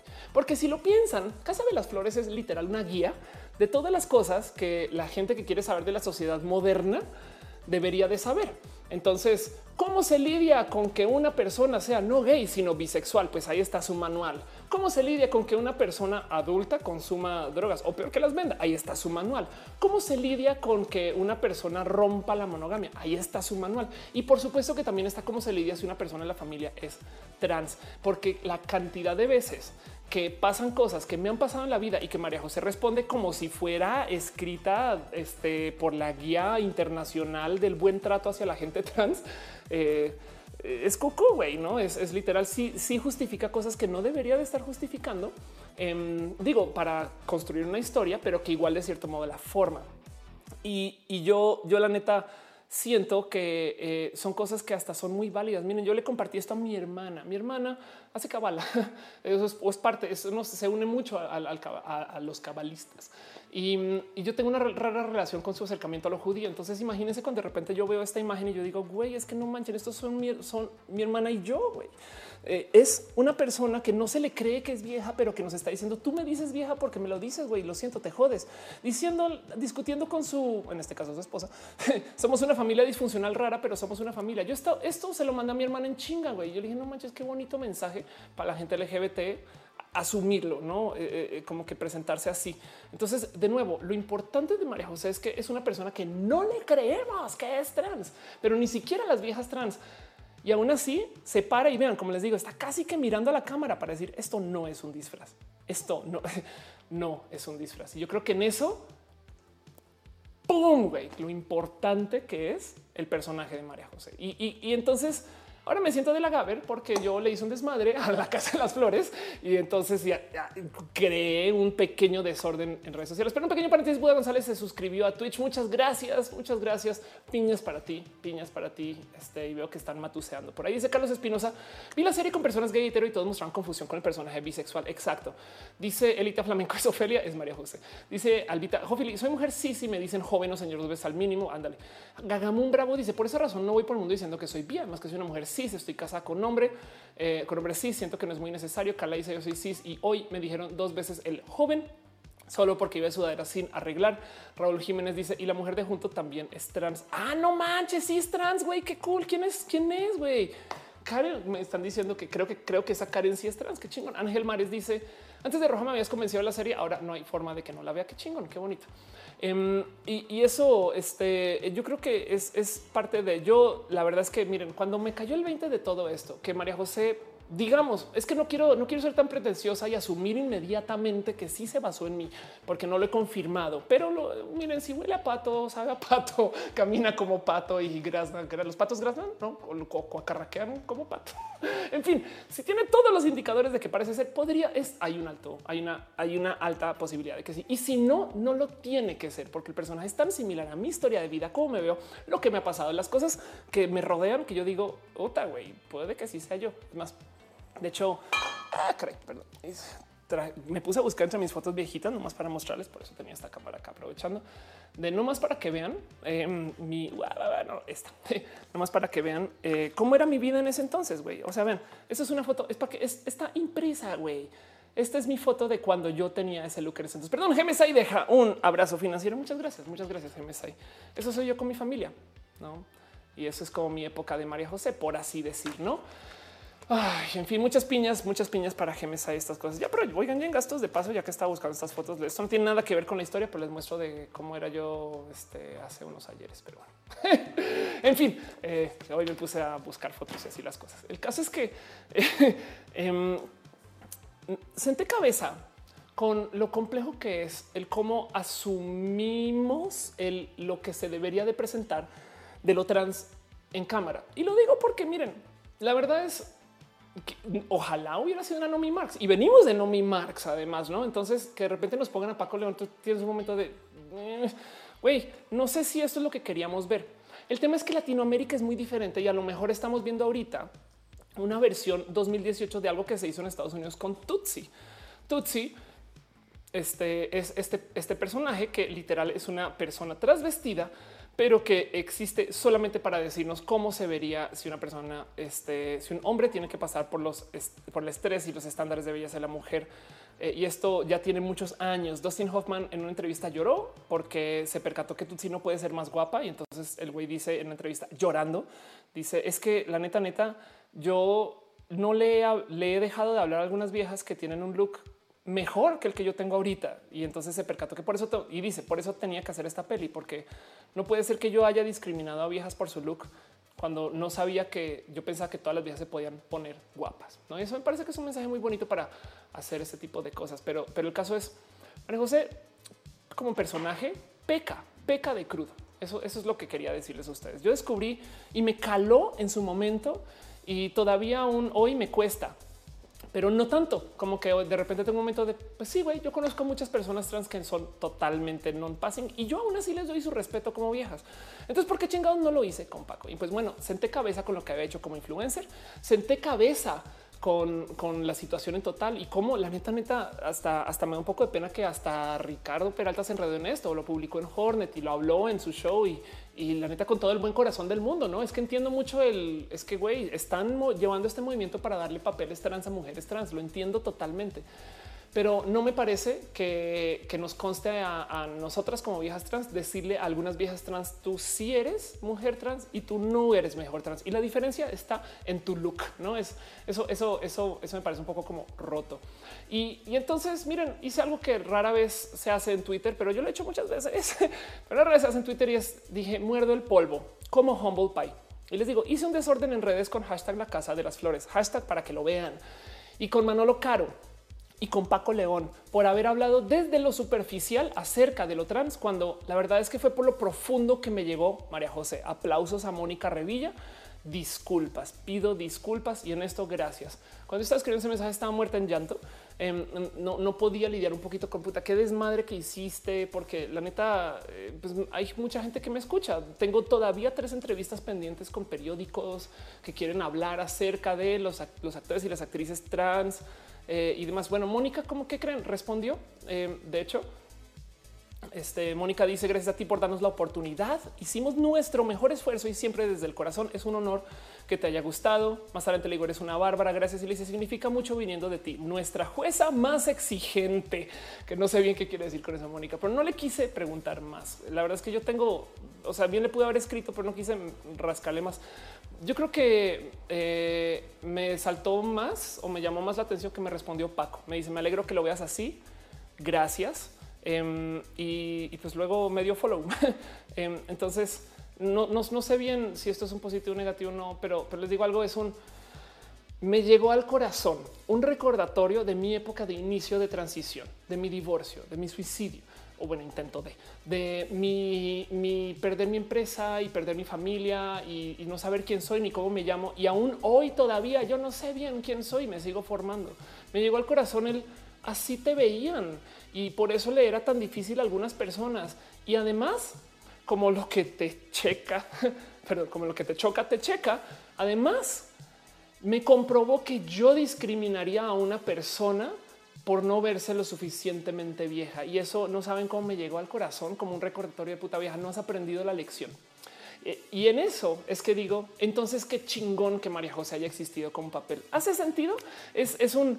Em, qué, bueno que nos, por lo menos me, saltó a, hacer ver que, así era. Y, por eso quería yo dedicarle tanto tiempo en este episodio en particular a platicar de eso, porque me, quedé con un sabor de puta. Es, es imposible que tú hayas caído en discriminar a una vieja trans porque no se ve lo suficientemente ni vieja ni suficientemente ni trans. güey.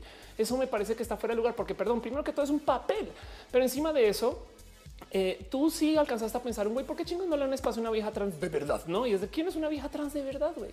Si tú te veías exactamente así, entonces todo este video, todo este episodio existe para yo decirles esto, que ya sé, yo sé que es como la novena vez que lo pongo en este episodio, pero pues así las cosas.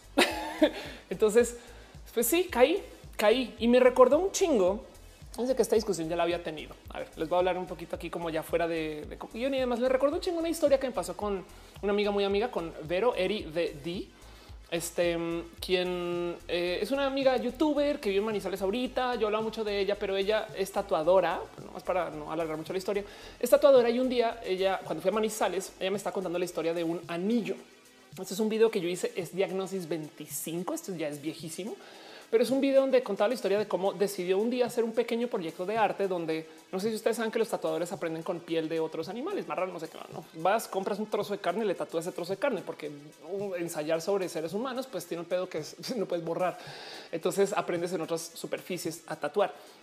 Y en un momento se le ocurrió hacer eh, tomar trocitos de piel y tatuarle palabras altisonantes. En un caso en particular hizo esto que este está muy bonito. Esto es un anillo, está tatuado eso Perdón, un pequeño paréntesis. Jorge Verón deja un abrazo financiero. Muchas gracias. Dice te quiero, me has conmovido bastante. Gracias por enseñarnos. Gracias. Yo, yo estuve, yo lloré mucho esta semana. Yo lloré mucho esta semana, pero pues bueno, volviendo al cuento es al cuento de la historia del puto anillo. Este es el anillo. El, anillo, vean, es, este está hecho de eso que es como acrílico y el caso es que es piel eh, de un animal tatuada eh, y encima está cubierto y lo usas como anillo. Y me decía, me decía, a ver, yo lo hice como un pequeño proyecto. Vean roja cuando era roja. Lo hice como un pequeño proyecto eh, para la universidad en ese entonces, porque estaba estudiando arte y entonces lo iba a presentar en una galería, lo iba a exponer porque era necesario para poderse graduar. Y la gente en Manizales le dijo, güey, perdón, pero no podemos poner ese anillo en nuestra galería porque va a atraer a los homosexuales. Alex, Alex, Alex, Alex, no va a haber un problema y entonces va a ser controversial, no sé qué. Y básicamente le pidieron que presente otra obra diferente al puto anillo. Entonces Verónica dijo, güey, no puedo creer. Bueno, en ninguno de estos casos dijeron güey, pero bueno, Verónica dice no puedo creer que solo porque dice puto ya le están asignando el valor de puto. Yo creo que eso es arte, arte en una muy bonita expresión. Eso es eso es eh, comunicación acerca de cómo percibimos las cosas sin siquiera saber nada, sin verlo. Solo porque dices sí, puto, entonces ya es puto. No, ese tipo es una bonita pregunta artística. Y el cuento es em, tocó pelear para que le den su espacio en la galería. Yo estuve presente y justo pues técnicamente lo fui a comprar, aunque luego me lo acabo regalando y, fue como el inicio de una como bonita amistad con Eric. Y, el cuento es em, no, yo creo que parte de lo que pasó con María José es que todos y todas caímos en ver una persona que hasta lo mejor, yo no sé si fue tan a propósito, pero a lo mejor planearon para que sea altisonante. He visto mucha gente en Twitter quejarse de qué es esa persona tan gay, gay, gaysísimo, que eso no es una vieja trans. Y es lo mismo que el puto anillo. ¿Hace sentido? Em, para los que no saben, yo sé que esto lo he hablado muchísimo muchos lugares. Yo he tomado muchas clases de edición para presentar y yo comencé a entrenarme para hablar en YouTube con actores y personas que están en el mundo de la actuación. Y mi primer gran profe de dicción fue nadie más y nadie menos que la Maniguis. Esto, vean, eso es 26 de agosto del 2013, del 2013. Y fue cuando comencé a tener justo esos acercamientos acerca de, güey, cómo se habla, cómo hago dicción, cómo enséñame a presentar, enséñame a hablar en cámara y demás y no sé qué hablar. Y, podrán pensar que, pero primero que toda la persona que ya a mi casa no era Maniguis, era Carlos Rangel, que es un vato, batísimo, ¿no? Y muy bonita persona, güey. Le tengo todavía, hay cosas que yo pongo en escenario hoy que todavía recuerdo que me enseñó Maniguis en su momento acerca de mi expresión, mi habla, cómo manejo estas cosas. Y el cuento es que, em, este, el cuento es que eh, de cierto modo Maniguis, yo hablaba en su momento que eh, lo tuve algunas veces esta plática acerca de por qué chingados el personaje era tan así. Yo me acuerdo que en ese entonces me saltaba mucho y decía, perdón, pero es que no es una vieja trans, pero también es gay, no sé qué. Y no se me olvida algo que me dijo en ese entonces, Carlos. Me dice, mira, el cuento es que si a ti te dan chance, esto es en los noventas, de poner un personaje en tele, pues vas a hacerle un personaje, ojalá altisonante, un personaje que lleve el péndulo tantísimo más allá tantísimo más allá de lo que sería como entre comillas socialmente aceptable, porque entonces si alguien es, mm, digamos que entre comillas normalmente gay, no va a ser tan gay como la Maniwis, ¿hace sentido? Y entonces, claro que te puedes divertir desde lo actoral, puedes hacer un papel que sea quizás, no, como que muy formado. Se supone que Maniwis es un güey tan gay, tan gay que se volvió así, ¿no? y es muy divertido como personaje. Quizás ya lleva mucho tiempo al aire, pero pues el cuento es que em, estos son los estereotipos de los que tanto nos quejamos y tanto nos disgustan y demás, pero justo porque estamos secos de que es lo único que se acabó presentando y necesitamos ver más cosas. Entonces se creó el movimiento de yo no soy hombre en peluca y me queda súper claro. Pero lo que se nos olvida aquí es que el perso es que María José justo no es hombre. ¿Hace sentido? Es que el pedo aquí es María José tampoco es hombre en peluca. Y, eso es algo que, yo creo que es un poco rudo de entender. Y lo digo porque ahora, ya viendo la, situación de cómo crearon el personaje, hasta podría decir, güey, si el personaje sí es creado alrededor de Ofelia en sus primeros meses o años, entonces lo que igual y bien podría decir se están quejando de mí, culeras, no? Pero, pero entiendo que el punto aquí es pusieron un actor. ¿Por qué chingados pues, no ponen a una actriz trans a huevo? Sí, estoy totalmente de acuerdo con eso pero yo creo que lo que estaban haciendo y estoy asignando acá sin confirmar, ojo, estoy asignando acá un poquito como que es como que sin, sin, sin hablarlo con nadie del show y me encantaría platicarlo con alguien, no? Pero bueno, asignando que lo que estaban haciendo era penduleando, estaban haciendo un personaje tantas veces tan increíble que fuera trans, tan entre comillas mal hecho, pero que igual su mensaje fuera tan pinches positivo que nos obligara a meternos por entre una oreja el güey, es que una vieja trans hasta se puede ver así. Y eso es lo que estaba haciendo Maniwis. Maniwis es un personaje anacrónico porque no está hablando de lo trans, sino de lo gay. No, ya tenemos muchas más personas LGBT gay en tele. Eh, la vez pasada les hablé de Aristemo, que no va a volver a buscar Aristemo. No, em, a ver, Aristemo, wow, no manches que sale Aristemo beso. ¿Qué es esto? ¿Qué es esto? Em, esto, esto es, esto está en Televisa ahorita, güey, y es, es eh, eh, un, un romance entre dos chicos que son eh, temo, que temo es que bueno, eh, temo, ¿quién temo, pero bueno, son, son esos chicos que se supone tienen 15 años que están documentando en la novela su romance. Güey, me explico. Si sí, es cursi como el solo y tiene momentos que dices, ay, güey, es neta que son así, güey, qué pedo con su cursilería, no? Pero tienen que entender. A ver, es neta que Televisa está poniendo ahorita a dos niños gay de 15 años en tele. Sí, eso está haciendo, no? Entonces, claramente la narrativa gay ha ido cambiando quizás en los últimos meses, no? Pero claramente cambió desde Maniwis. Y ahorita de cierto modo estamos haciendo lo mismo desde el punto de lo trans. Hubiera sido totalmente espectacular tener a una Nomi Marx. Pero el pedo es, y esto me lo han dicho muchas personas y género es, si tú me muestras a una vieja así, porque lo he hablado con varias personas, ¿no? Si tú me muestras a una vieja así, igual yo no cacho que es trans. Y ahí me cae el 20 de puta. Entonces era muy necesario tener esa María José que no nos gustó, ¿no? Porque, porque el pedo es que el que no nos guste justo nos hace ver algo dentro de lo que es ser trans. Yo sé que hay una cantidad ridícula de mujeres trans que no pasan por esa historia. Yo transicioné a los 28 y eso es raro. Hoy en día veo gente que a los 14, a los 15, veo gente que, que nunca fue así tan masculina, me queda claro. Pero del otro lado también hay que entender que hay viejas trans que transicionaron muy adultas. Güey. Ahí, está Felicia Garza. Felicia Garza transicionó a los 70 y qué cinco. A ver, vamos a buscar a Felicia Garza. Perdón, un pequeño paréntesis. Veo que se dejó un abrazo financiero por Jair Lima. Dice perdón por poner poquito, no tengo mucho. ¿Cómo crees? No tienes que poner nada. Muchas gracias. Esto es para el café de Maniwis. Cuando venga tu programa, porfa, invítalo. Prometo que lo invito. Yo, él se dejaría entrevistar. De hecho, por ahí tengo algunos videos alguna vez que, que fui, pero bueno, este, por si no ubican a Felicia Garza, que yo creo que le he mostrado varias veces, eh, Felicia transicionó a los setenta y tantos, güey, setenta y tantos. Eh, y, pues veanla cómo se ve, no? O sea, también pinche vieja, güey, no manches. pero, pero esto es una transición a los setenta y tantos. Eh, y bien podrías decir, oye, pues güey, la neta, neta se ve mejor que María José, no? Pues lo siento, Paco.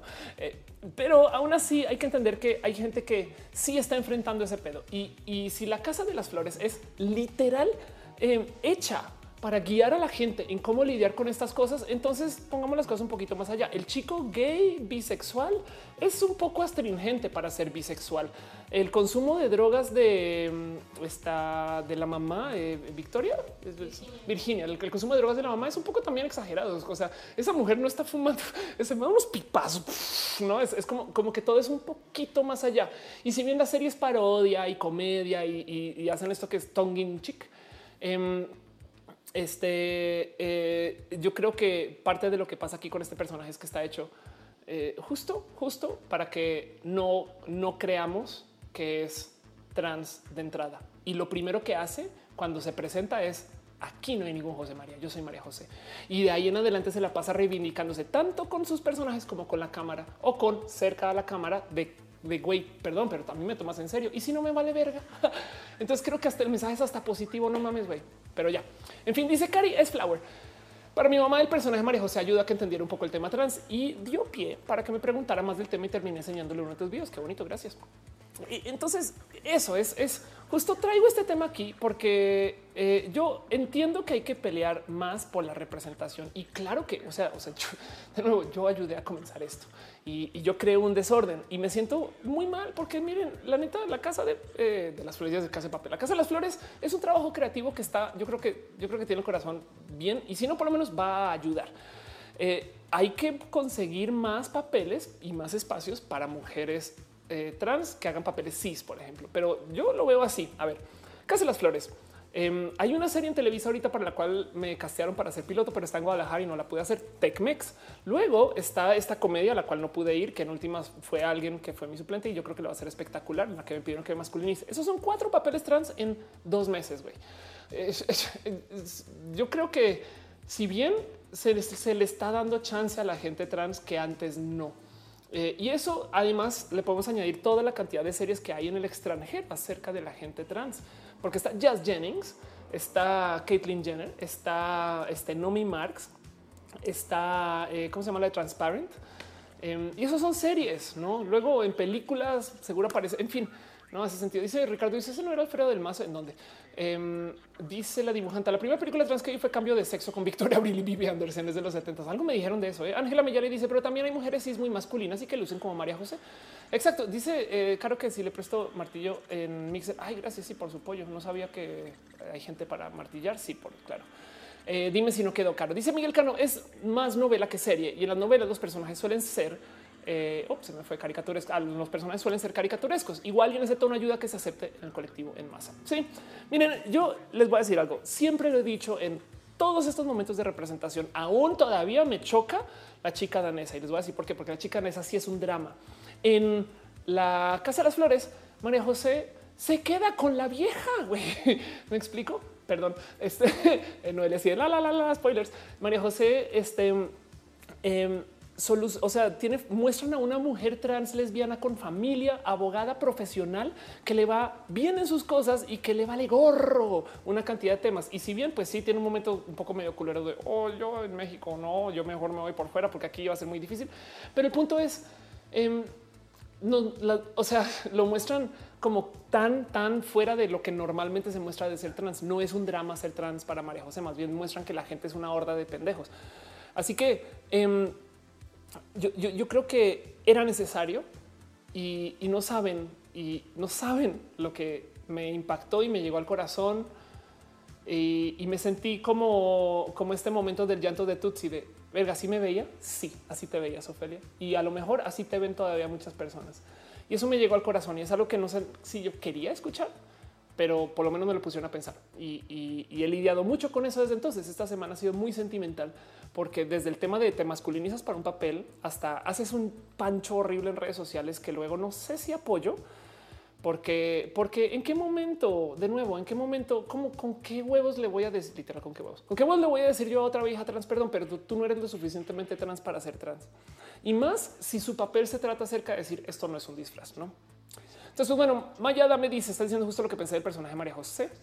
Alfa Medios, ah, sí, claro, dice durante hay un beso en público y se vuelve y dice este, se están dando un beso a estas dos chicas y esos son mis papás, güey, ojo, no, eso está, está bonito, no? Eh, este Fred Mercury dice justo era Alfredo del Mazo con Felicia Garza. Anda, eh, su cubo disidente dice: Has visto Glow? Hablan sobre este tema como de los prejuicios dolorosamente eh, caricaturizados que imponen el tema de la lucha libre, como esta apología son también idioma para criticar la sociedad. Totalmente de acuerdo. Y si he visto Glow, soy muy fan muy fan. Carly Hernández dice: Imagina que tuvieras hecho el papel de María José. Pues me hace falta muchas tablas de actuación para eso. Les digo algo. Todo esto me ha llevado también a reconsiderar un poquito el que estoy haciendo con mi propia carrera en cámara. Si hay chance, si hay oportunidades trans para actuar, se los juro que me encantaría estar ahí. Eh, antes de comenzar todo este desmadre de más o menos cuando está comenzando con Roja, yo había comenzado un proyecto para tratar de hacer una obra teatral donde yo quería aprender a actuar en forma. Lo que pasa es que yo no tengo horas de vuelo. Yo sé hacer impro y necesito más horas de vuelo de impro y eso es lo que me formará en su momento, pero a lo mejor va a ser algo que no sé bien por dónde tomarlo y si se da, se da, si no, pues no, y, ni modo, no, yo, yo seguiré con lo mío y de cierto modo he hecho un pequeño performance de ser Ofelia. Así que eh, lloré mucho, lloré mucho eh, por el tema de, este personaje y, lo único que quisiera decir es, pues miren, eso es este María José y en últimas me encantaría, o sea, no me quejo si nos dan una nueva serie con otra, con una Nomi Marx, pero porque tengo un pinche crush con toda la vida y la historia de Nomi Marx, ¿no? Pero aún así, estoy totalmente a favor de que nos den un personaje que sea literal, ese, entre comillas, que se ve como vato, que no se hormona. E, es más, es que es, vi esa queja, es que no tomo hormonas, no sé qué, la bla, tal y no es cómo puedes decir que eres mujer trans y demás. ¿Quieren que les muestre una mujer trans que no se hormona? Em, esto es esto es Elsa Ruiz, que em, hace nada. Elsa Ruiz es básicamente, eh, yo creo que es yo en España, creo. Y tiene por acá un video donde dice, ¿tomo hormonas o no? Eh? Aquí está. ¿Por qué no me hormono? ¿Por qué no me hormono? Lo hizo hace dos meses. Y cuenta un poquito de, cómo como vieja trans no toma hormonas y es porque no ha decidido si es algo que quiere hacer por ella o porque la sociedad se lo impone, ¿no? Entonces tú te pones a pensar que Elsa no toma hormonas, que yo me veía con María José y que en potencia, depende de hasta dónde mi humildad me lo permite aceptar, María José está basado en mí. Eh, entonces, en últimas digo, ¿quién soy yo para decirle a una vieja trans? Tú no eres ni vieja ni trans. Neta. Y eso, pues, bueno. Ah, quiero hacer muchas cosas con eso. En fin, muchas gracias, banda, por acompañarme. Les quería contar todo eso. Vámonos a nuestra última sección. Pregúntele a Off, ¿qué opinan ustedes de todo esto que les acabo de decir? Y avienten sus preguntas ya para ir cerrando un poquito. Y nomás voy a volverles a mostrar a Elsa para que le den follow. Vayan a ver sus videos. Es muy divertido. Hace stand up, hace stand up y es está tan llena de bonitas cosas, como en su mensaje, en cómo habla estas cosas. En fin, dice Altair Castro, ¿has visto el roundtable eh, de Variety Actores Actrices? No, y sabes que me lo ha mandado varias veces. Soy una idiota, no lo he visto, pero ok, ves. Elita Flamenco dice que no solo soy el estandarte trans, soy estandarte ser mujer. Pues bueno, como soy alta, igual y se pueden apoyar en mí, entonces sí soy estandarte. A lo mejor puede ser por ahí. Dice Tecnokiller, saludos desde Monterrey, un abrazo. Alfa Medios dice, tú me dijiste que el reto también era si las mujeres podemos poner los pantalones porque los hombres no pueden usar falda y tacón, está totalmente de acuerdo. Una de las cosas que veo con el personaje de María José justo es como muchas veces, esto, esto es a nivel edición, ¿eh? se acaba una toma así súper pesada de María José, próxima toma, el cabaret, una vestida. Y, a ver, suele ser que las viejas trans discriminan mucho a las personas que hacen transvestismo, em, no como que está este cuento de no soy hombre en peluca. Estoy totalmente de acuerdo con eso. No somos hombres, no las mujeres trans somos mujeres. Pero luego, al otro lado, una persona que se transviste y se pone peluca no es solo travesti. Hace sentido como que no es un arrancó por acá, es chiquito y luego boom. No es al revés. Hay gente que se va a transvestir toda su vida y no pasa nada. Entonces me gusta mucho como de cierto modo desde lo visual nos comunicaban. A ver, así se ve una vieja trans, así se ve una persona que hace transvestismo. No entiendan.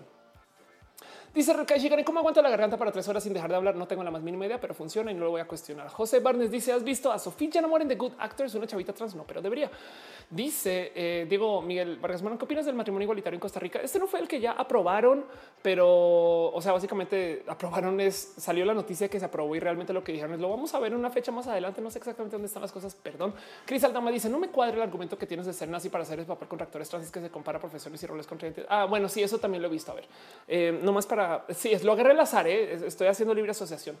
Em, quizá sí, porque es, verdad, no tienes toda la razón. No, no se puede comparar porque es más bien como eh, la queja que suelen decir. Voy, a tratar de explicar eso un poquito, eh, Chris, para, para, dejarlo en claro y, y, disculparme también, porque fue, algo que dije muy por encima. y, es que es más fácil pensar la palabra nazi que en afroamericano, más corto. Pero el cuento es Em, mucha la queja típica de alguien que está en contra de este tipo de cosas. Oye, pues que pues ahora vas a tener que ser.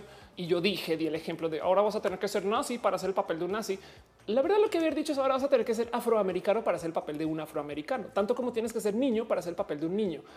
Eh, ahora, bajo esa lógica, Dios Chabelo, perdón, perdón, soy comediante, eh, pero el cuento es eh, sí, estás, estás en lo correcto. Es, es el punto es em, si somos mujeres, ¿por qué ponen hombres a hacer esto? No? Ahora, eh, yo creo que opto más si tenemos una decisión que tomar o obligamos a que solo las mujeres hagan papeles de mujeres trans o cis y solo los hombres hagan papeles de hombres o permitimos que la vida sea perfectamente queer y más bien obligamos a que se le den papeles cis a mujeres trans. Y yo prefiero perseguir y batallar por la segunda. ¿Hace sentido? Entonces, usa un ejemplo quizás muy por encima, pero estás en todo lo correcto. Lo que había dicho fue un eh, decir que eh, obligar a que la gente sea quien no sé qué es como el equivalente a lo que había dicho es el equivalente a obligar a que alguien sea afroamericano para hacer un papel afroamericano. De paso, el debate que estamos teniendo con James Bond. Pero bueno, en fin, dice eh, Carla, te di follow hace unos meses por él, hicieron juntas. Ok, no, perdón. Marbella Romero dice: ¿Crees que la mujer trans también alimenta el estereotipo de mujer femenina queriendo verse extremadamente femenina? Exigimos muchas mujeres con rasgos y demás. tengo un video de eso justo. Em, yo estoy muy peleada con, ese tema. Es más, lo voy a buscar diagnosis.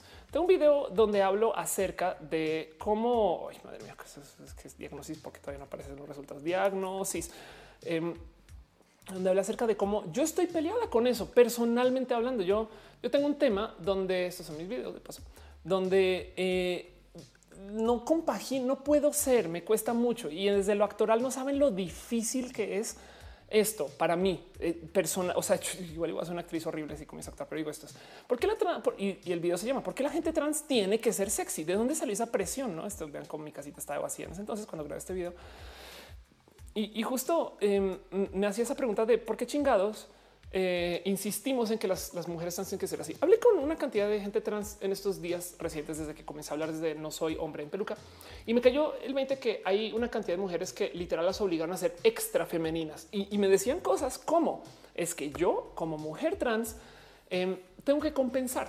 Yo he pensado eso. De hecho, recientemente yo, he pasado por ese momento de puta. Es que me encantaría entrar al estándar de belleza y que ya pinches no me jodan, güey. No así entre mi fatiga trans y mi fatiga de lidiar con el tema entrado en eso. Y, el caso es, es un pedo muy tipo mm, como a la generación anterior le caga ver que los milenios o los centenios lo tienen todo fácil. Güey, yo cuando tenía tu edad no podía, no me iba así tres días de viaje y tú te vas y te llevas una laptop y ahora que dices que trabajas. Pues sí, papá, mamá, es lo que está haciendo. Em, también hay un pedo muy tipo ahora de repente aceptamos que cualquier cosa sea trans y a mí me tocó trabajar un chingo. Entonces entiendo un poco, un poco eso. Y del otro lado, em, entiendo que es literal una muestra de la presión heteropatriarcal, güey, de, de, cómo le dicen es que si va a ser vieja, tienes que ser vieja bien. Y lo digo porque desde el punto de vista del otro lado del binario, las chicas machorras casi nunca o en muy pocas situaciones a comparación sienten la presión de transicionar. Se presentan como un vato estereotípicamente hablando, pero todavía no lo son. Y de hecho te están diciendo es que yo estoy resignificando lo que es el ser hombre. Cabello corto, fuck you, no? Yo sigo siendo vieja. Así cuerpo que no tiene nada que ver con sílfido curvado, no sé qué. Pues yo sigo siendo vieja, güey este, así camisa larga, suelta, estoy usando jeans, de usar falda, sigo siendo vieja y de paso me llamo Juliana, placer en conocerte. ¿no? Y si habrán muchos chicos trans que arrancaron así y luego transicionaron, pero es pensar que de cierto modo del otro lado del binario no, no tenemos ese mismo tipo de, facilidad porque no estamos acostumbrados a que el hombre sea femenino, por eso es la masculinidad frágil. Entonces, em, salta mucho como si tú eres vieja trans, tienes que ser extra vieja, ¿no? Y yo nunca he podido con eso porque es que la neta, neta, me cuesta mucho ser sexosa, güey, y me cuesta mucho, eh, ¿no? Estas cosas que, son como, no sé, como que la veo en todas mis otras amigas trans. Entonces hasta me pone un poquito como de presión, como de prepa, de, güey, pues es que yo no soy de esas viejas, ¿no? Y así las cosas, ¿no? Pero, pero, pero por consecuencia, solo tendría que recordar que hay nos estamos fijando en las viejas trans más visibles, quizás, o en el estereotipo. Y hay una horda ridícula de viejas trans que son totalmente queer, que son un poquito, no son tan extra femeninas, ese tipo de cosas. O sea, también el mero hecho de que yo vivo una vida lésbica ya me saca de eso un chingo y entiendo que en eso yo no sé bien todavía quién soy. Espero que eso se explique solito, pero bueno. Em, dice, dice, dice Kiwi, yo no escuchaba sexosa desde MySpace. Perdón, es que Colombia la, llegó, la, llegó la ruquita. César Gómez dice, ¿por qué el sticker de ojo de Instagram este tiene banderas trans? Lo noté hace unos días. ¿Cuál es el sticker de ojo? Qué bonito eso que dices. No sé, no sé, no, no, no tengo la mínima idea bien de qué estás hablando. Perdón. Ay, caray, perdón, pues se aplica. Este, ¿Cómo es? El, sticker de ojo. No lo he visto. Es un sticker que ahí sale la bandera atrás. Bueno, eh, lo que pasa es que últimamente se está usando mucho el tema de las dos banderas, ¿no? Eh, y eso es un tema de no más dar visibilidad. Es como añadir nuevas letras al acrónimo, así las cosas. Bueno, en fin, dices que cuesta trabajo de construir, pero cuesta reconocer que se puede equivocar en medios y eso se reconoce. Eh, ah, ok, va. Em, sí, total. Yo, yo entiendo que em, a ver, yo tengo dos opciones. Veanlo así. Yo como influencer puedo clavar más así de lleno y volverme la bandera en redes para lo que sirva de no, en serio, sí necesitan sacar a esa María José del aire y no sé qué, y la neta, no? O, dejar, dejar que sea. Y, yo me siento a pensar un poco en cómo yo le pido a la gente que está en contra de mí que me deje ser, que no se meta con mi pedo. Más bien, eh, yo creo que eh, quizás es un pequeño como llamado atención para ver si a lo mejor en el futuro se dan como opciones que le sigan progresando esa historia. Me parece que es un espectacular paso en el camino correcto y simplemente no lo quise ver porque me caló desde lo sentimental en puta, yo no me veo así, qué miedo. Y saben qué me dijo mi hermana de eso y me decía, por eso no te ves así, entonces a qué le temes, güey. O sea, me quedó el saco, no me explico así las cosas. Bueno, Dice a ah, que, si estoy en Mixer. Sí, claro que sí, estoy en Mixer también. Dice Rey de Niña, ¿cuánto es un rojo economista? Igual y la próxima semana. Frida Moras, Moras que dice son temas muy complicados que hasta en la misma comunidad se tiene dudas de qué es y qué no es. Digo, demasiados años implementando solo lo hetero, que es más difícil, lo más imposible. Y, les digo algo em, en eso es que me remonto otra vez a esa discusión que les dije que tenía con Pepe y Teo. Nos estamos inventando algo, estamos dialogando entre todas las entregas de todas las publicaciones, cómo son las figuras LGBT desde lo mediático, porque no tenemos 50 años de ver personas LGBT. Hace nada me enteré que la primera representación de un hombre gay eh, empoderado en la tele fue en Scary Movie.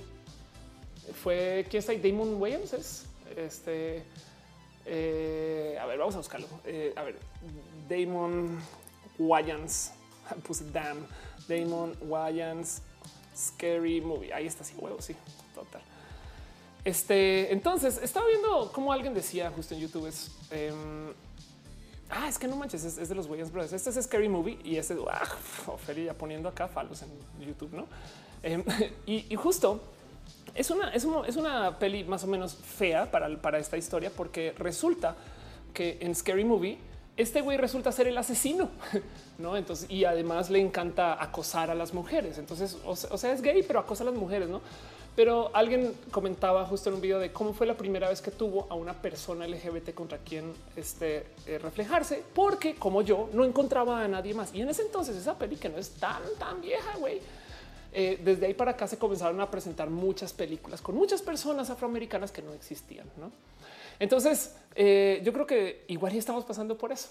Igual y lo que está pasando acá es estamos abriéndole la puerta a que la gente trans esté en los medios y que las historias trans estén en los medios. Y yo sé que Paco León no es una mujer trans, me queda claro. Pero entonces ahí sí defiendo a lo actoral, siempre y cuando no me pongan trabas el momento que yo quiera hacer una Ofelia en Hamlet. no, miren, solo digo porque sí, ¿eh? no, o sea, nada que ver con el nombre. No, no, no, nada que ver. No, no es como que lo quisiera hacer. Dice Dale Caro, hay mujer trans rosa o mujer trans butch. Exacto. Sí. Isaac ¿qué opinas del reality de Netflix Made in México? No lo he visto. Emilio Juárez dice entonces qué es ser trans. Estoy confundido. A ver, mira, eh, el punto es no puedes decirle a una vieja trans tú no eres trans y se siente vieja. Hace sentido sin importar su apariencia. Y, y fíjense que yo lo he hecho. Yo, yo he hablado con muchas personas que están comenzando su transición. No creo que les gustaría a ellas que muestre sus fotos, pero para que me entiendan, son personas que tienen un look muy como el de Paco León sin peluca. Ok.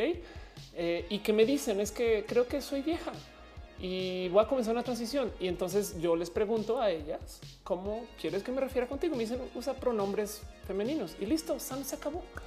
Entonces ahora me ven a mí hablando de una persona que se ve estereotípicamente masculina con pronombres femeninos y me vale tres. Entonces, ¿por qué me coló? ¿Por qué me, por qué me caló tanto María José? No, eso, eso yo creo que es algo así. Entonces dice Natalia Vázquez, ser trans identitario. Exacto. Dice Benjamín Vivan, como me encanta escuchar, conocerte más cerca. Acá tienes a muchísimas personas. Muchas gracias. JFB dice: Yo no recuerdo conocer LGBT con los cuales identificarme. No, hasta ahora los estamos haciendo. Hasta ahora los estamos haciendo. Em, veo que Nifel dice lol. Eh, no estoy diciendo nada, Nifel.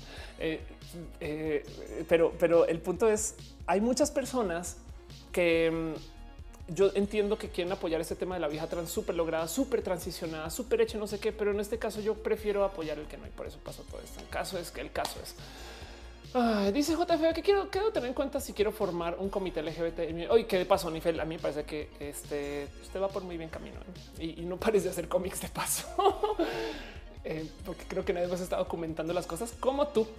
Esperanza Domínguez dice: Hoy llego tarde, igual disfruté mi cena de caldito de pollo. Que bueno, Oli HG dice: Creo que llegué muy tarde. Bueno, ¿qué otras preguntas tienen? Aprovechen, aprovechen que me tienen acá. Eh, yo creo que esto es el final de un episodio donde les quería hablar un poquito acerca de esta situación donde pasaron cosas raras con, esto de el, el qué, es ser trans y qué no es ser trans y, y pues qué les digo, no? En fin. Dice Miguel Cano, ¿cómo entrenaste tu habilidad de intro, introspección? ¿Estás cañona?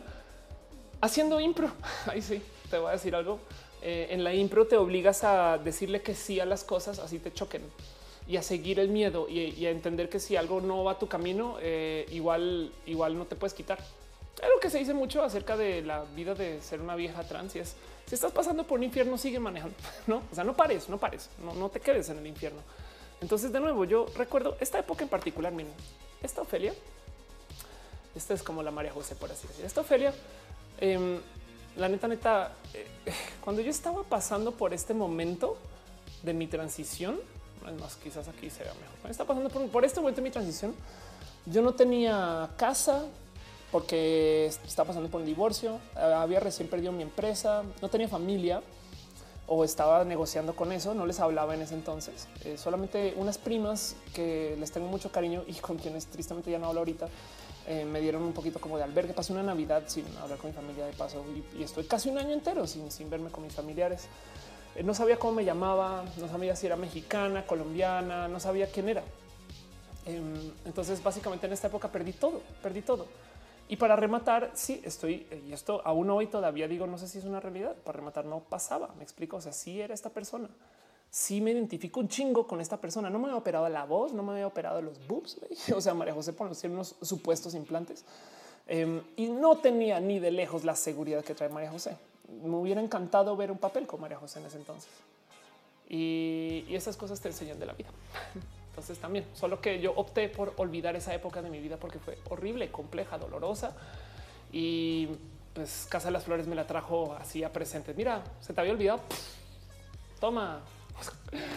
Así las cosas. En fin, Ángela Mellali dice: Yo una pregunta para la persona que pregunto qué es ser trans, no qué es ser mujer y qué es ser hombre. Es una buena pregunta. Nadie sabe. JF me dice: Ophelia me leyó y no me contestó, pero es que ¿cuál fue tu pregunta? a ver, voy a dar scroll porque no me gusta ese tipo de quejas. JF dice: Quiero tener en cuenta, quiero formar un comité LGBT en mi universidad. Ah, eh, ¿qué es de tener en cuenta? Eh, para formar cualquier comunidad, es simplemente tener muy claro eh, las rutinas eh, y la misión y por qué está pasando. El mero hecho de que la gente se esté reuniendo ya es bonito.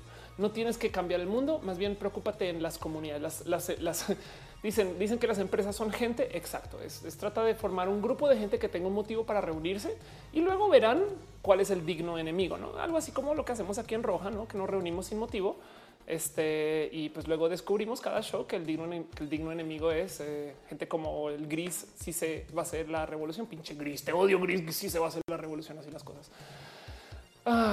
dice Susana González, ¿cómo crees que es la imagen de la comunidad mexicana LGBT en un entorno internacional? Em, hablando con algunas personas que viven en el exterior, sobre todo Latinoamérica, que es pues, donde conozco, eh, yo me consta, me consta que eh, México se ve un tantito más avanzado. Aquí hay más gente que hay más gente trans. Las leyes están un poquito más avanzadas en nuestros oasis.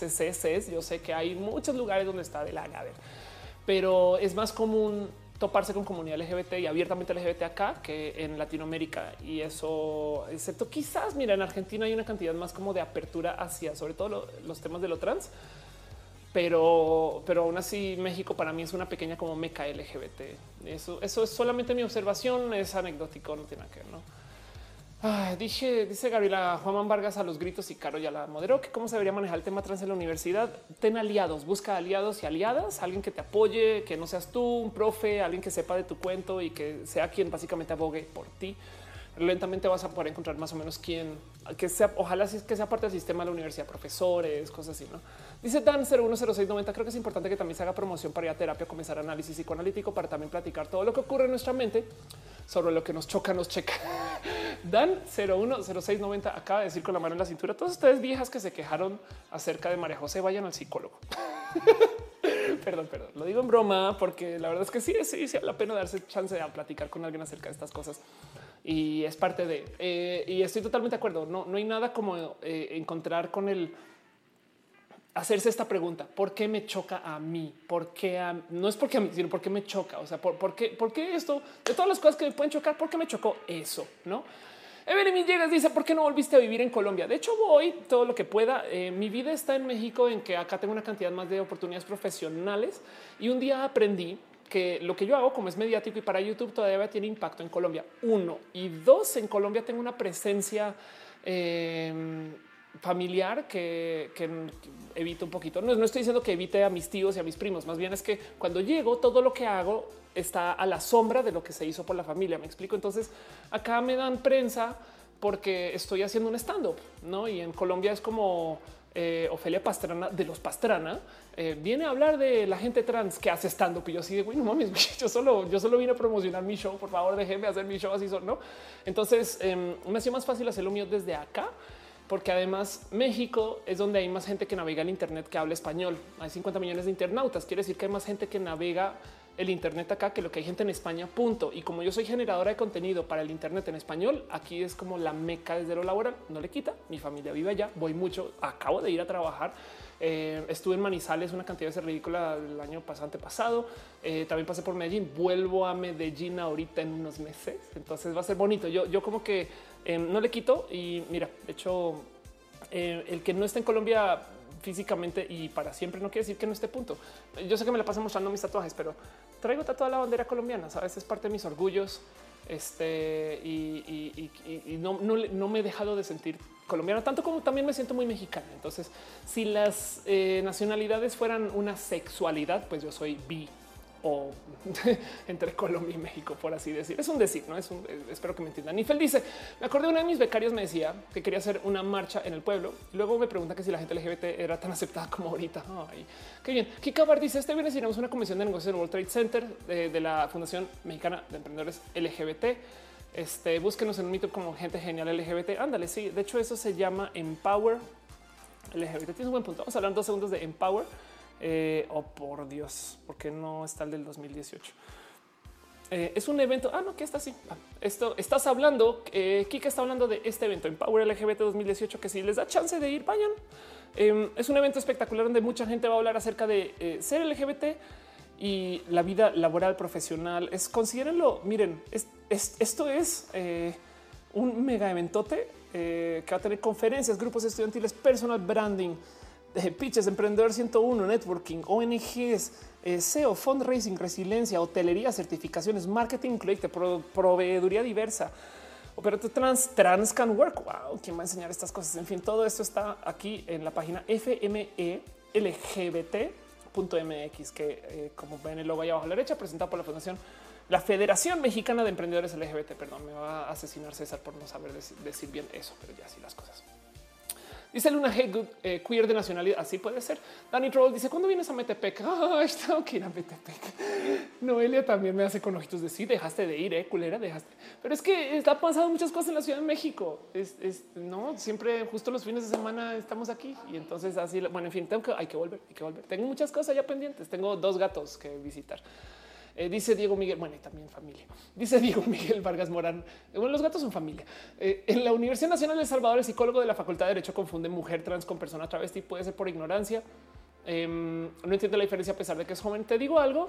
Yo creo, yo creo que aunque esas cosas pasen, ya tenemos el Internet. Entonces no me, o sea, es, es casi crimen de presentación. Sí, sí lo es. Pero, pero afortunadamente eh, ya no vivimos una burbuja de desconexión y entonces quien sí le interesa el tema tendrá como buscar y educarse eso. Así le toque hacerlo después. Bueno, ok. Noemi García pregunta que si me costó trabajo comenzar a llamarme con pronombres femeninos. Sí. Em, al puro comienzo, al mero, mero comienzo. Es más, en mis épocas de María José, ahora le, ahora le voy a llamar así. Cuando yo era María José, eh, sí me costaba mucho verme al espejo y todavía decir sí soy mujer, no? Y hasta me da un poquito de pena pelear porque eso suceda. Cuando alguien me, me, daba trato de güey, yo decía, pues es normal, ¿eh? o sea, ya, o sea, como que no, no me parecía como que hoy en día me parece súper astringente. A, veces digo, ay, pobrecito, está retardado. Eh, pues, perdón. Este, a veces como que digo un, pobre, está güey, está, está idiota la persona con quien estoy tratando. Pero en ese entonces era un, pues bueno, pues con qué derecho le va a pedir yo que me trate de vieja y no está acostumbrada a eso. Entonces me tocó hacer esfuerzos conscientes de verbalizar quién soy, cómo me llamo y, qué estoy haciendo. Mucho tiempo después, justo em, encontré que justo mi vida de como, vieja trans eh, me iba a quedar más fácil si yo comenzaba a identificar quién soy, cómo soy. Y de hecho comencé a colgar fotos de mí en la casa para decir si soy esa vieja. Em, miren, ha sido tan, tan raro el, el, diseñarme como persona que literal ha sido un diseño consciente que yo, por ejemplo, a ver, Ofelia em, Pastrana, cuando hice mi primer set de fotos, eh, como fotos de, este, de, fotógrafo, me explico unas fotos para presentarme. Salí con esta foto. Esta foto, yo creo que conté esta historia mil y un veces, pero bueno, esta foto la tomé un fotógrafo colombiano que se llama Andrés Oyuela. Esta foto también salió de ese photoshoot y esta también. Y lo que yo le dije a Andrés en su momento, ahí está de la derecha también, ¿no? Pero lo que yo le dije a Andrés en su momento es un hazme ver como una vieja mayor, güey. Ponme 10 años y eh, que yo me quiero ver como una persona clasuda, este, presentable ante la sociedad. No está muy cabrón porque esta foto todavía me persigue como mi mejor foto. Y, yo la veo y digo, eso soy yo pretransición casi. Eso, eso es María José. Me explico. Entonces em, me, me, salta un poquito el eh, cómo aún hoy años después de eso, hormonas, cirugías, todavía sigo siendo más o menos esa vieja, güey.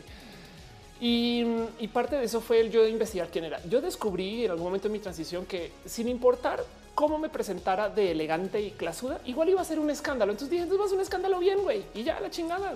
o sea, si, si, si, yo voy a seguir, entonces ahí me comienza a tatuar y estas cosas, ¿no? Y, me ayudó mucho. ¿eh?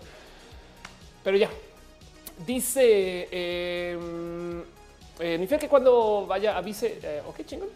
Eh, ¿a dónde? Ah, me pega. Alejandra Telles dice: eh, ¿Crees que te dio alguna ventaja en tu vida actual crecer como niño? Algunos privilegios, mejor educación. Sí, estoy.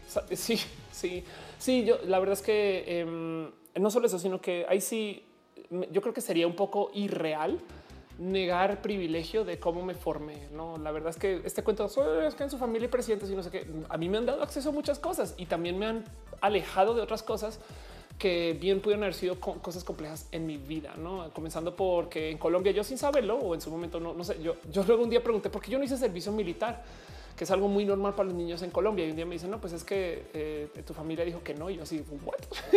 Eh, y ya así fue. Y no, y no hice servicio militar. Y yo eh, no, no, estaba, nunca me enteré de eso. Pero pues bueno, el caso es, y eso ni para bien ni para mal. Me explico, simplemente moldeó un poquito quién soy. Entonces, por supuesto, yo me gradué de 25, yo me gradué a los 25 años de mi maestría también. Fui muy rápido. Em, y comencé a emprender mi negocio. Entonces, cuando yo salí del closet, güey, yo fui a decirle a mis empleados, si a ustedes no les gusta la gente trans, se van, que es muy diferente al cuento de cómo le digo a mi jefe que voy a salir del closet. ¿no? Entonces, claro que, claro que tuve un privilegio. Muchas veces me lo han dicho así, Nari, tú y tu transición rockstar y yo sí, pero tú sabes que como, como a mí me quedó fácil atravesar un chingo de puentes, yo por eso me volteo y trato de construir más pinche puente. Em, hay mucha gente que insiste en, es más, por eso es que no entiendo para nada a las viejas trans que niegan en decir que son trans. Me explico que no, no es un pedo de que no saben que son trans, sino que lo niegan, que ya saben y aún así dicen, no, yo no, no, no, porque yo siento que ahí están de cierto modo, ellas atravesaron un puente y luego lo cortaron atrás, güey. Entonces ya no dejan camino para que a los otros les quede fácil, hace sentido, ellas llegaron listo la chingada y se verán ustedes, ¿no? Tuve una situación donde para hacer un trámite en particular relacionado con algo de eh, lo legal, una amiga trans eh, justo me negó recibir documentos que me hubieran facilitado seguir ese mismo trámite. Em, y es alguien a quien le tuve mucho cariño en su momento y ahorita dejé que se alejara mucho esa relación, esa relación y que se enfriara del total porque me saltó el güey. Ya ves, es que justo eso es no. Y el motivo por el cual no me compartió su apoyo es porque si es que yo no quiero que nadie se entere que yo soy trans y yo no mames, güey. Entonces, en que a mí me quedó más fácil transicionar porque lo hice a los 28 años y porque ya trae una maestría, negocio, ahorros, eh, y era una persona empresaria en ese entonces que pues, no mames, ya lo tenía todo solucionado.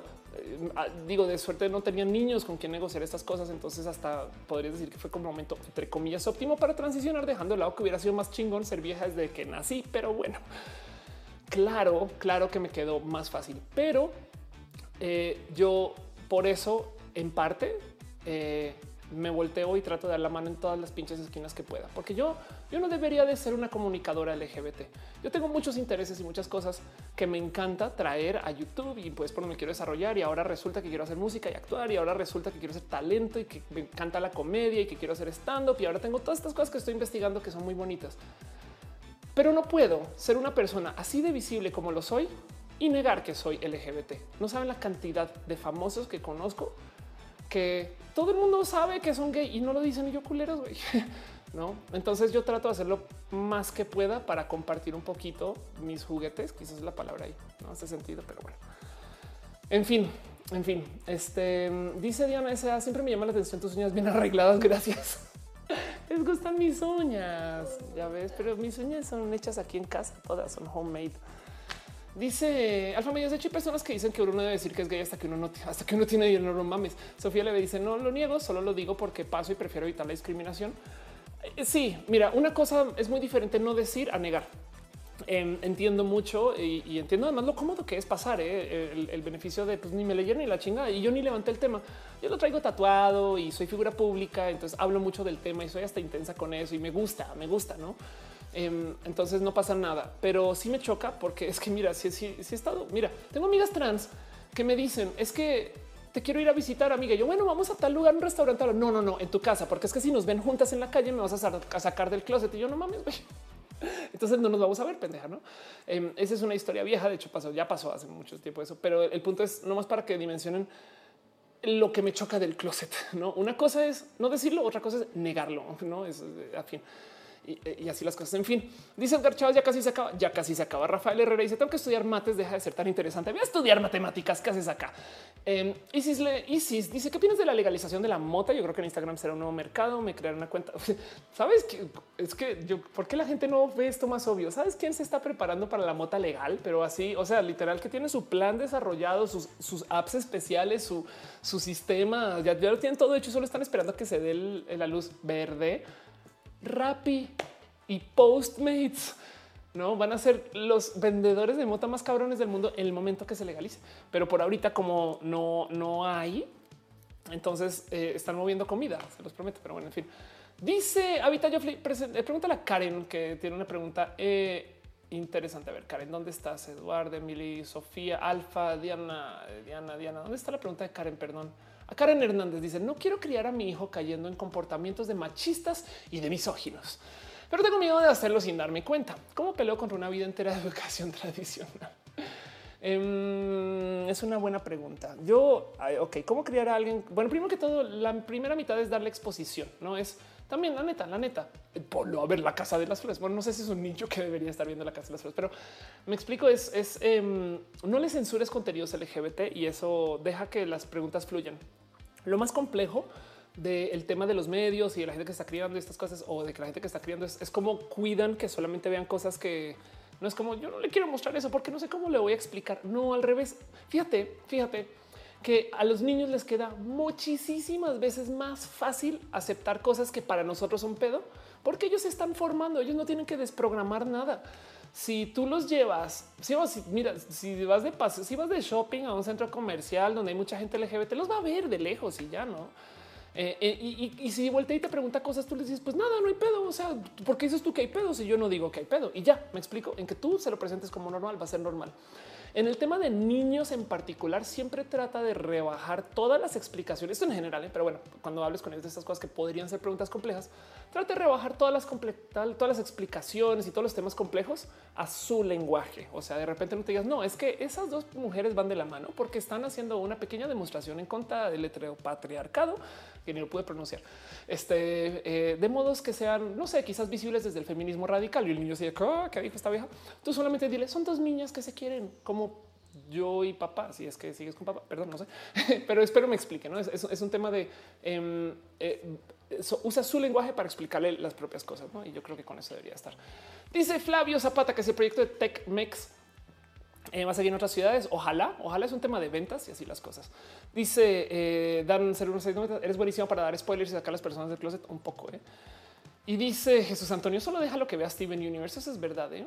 Eh, Flavio, entonces ahí San Banana dice: ¿Te gustaría escribir un libro o varios? Me encantaría, pero no tengo tiempo. Y entonces ya decidí que mis libros son mis videos, por así decirlo. ¿Hace sentido? Así las cosas. Eh, Noemi García dice: ¿Qué opinas de Gigi Gorgeous que quiere tener un hijo con su novia? Fue una clínica para hacerse conteos, pero nos dice que cada que eh, tiene que hacer se siente desfeminizada.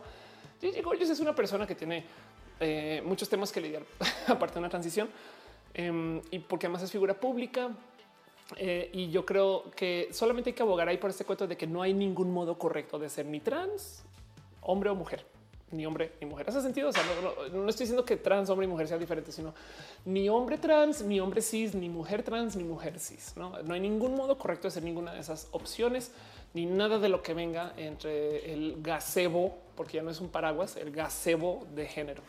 Em, entonces, eh, eh, sí entiendo mucho eso. A mí me cuesta mucho a veces lidiar con doctores cuando hacen cosas que tengan que ver con sobre todo lo genital, que, digo, neta que vas a hablar de todo. Pero pues tanto como me imagino que debe haber situaciones donde hay una cantidad de viejas que tienen que también enfrentarse con sus genitales cuando en cierto modo, en fin.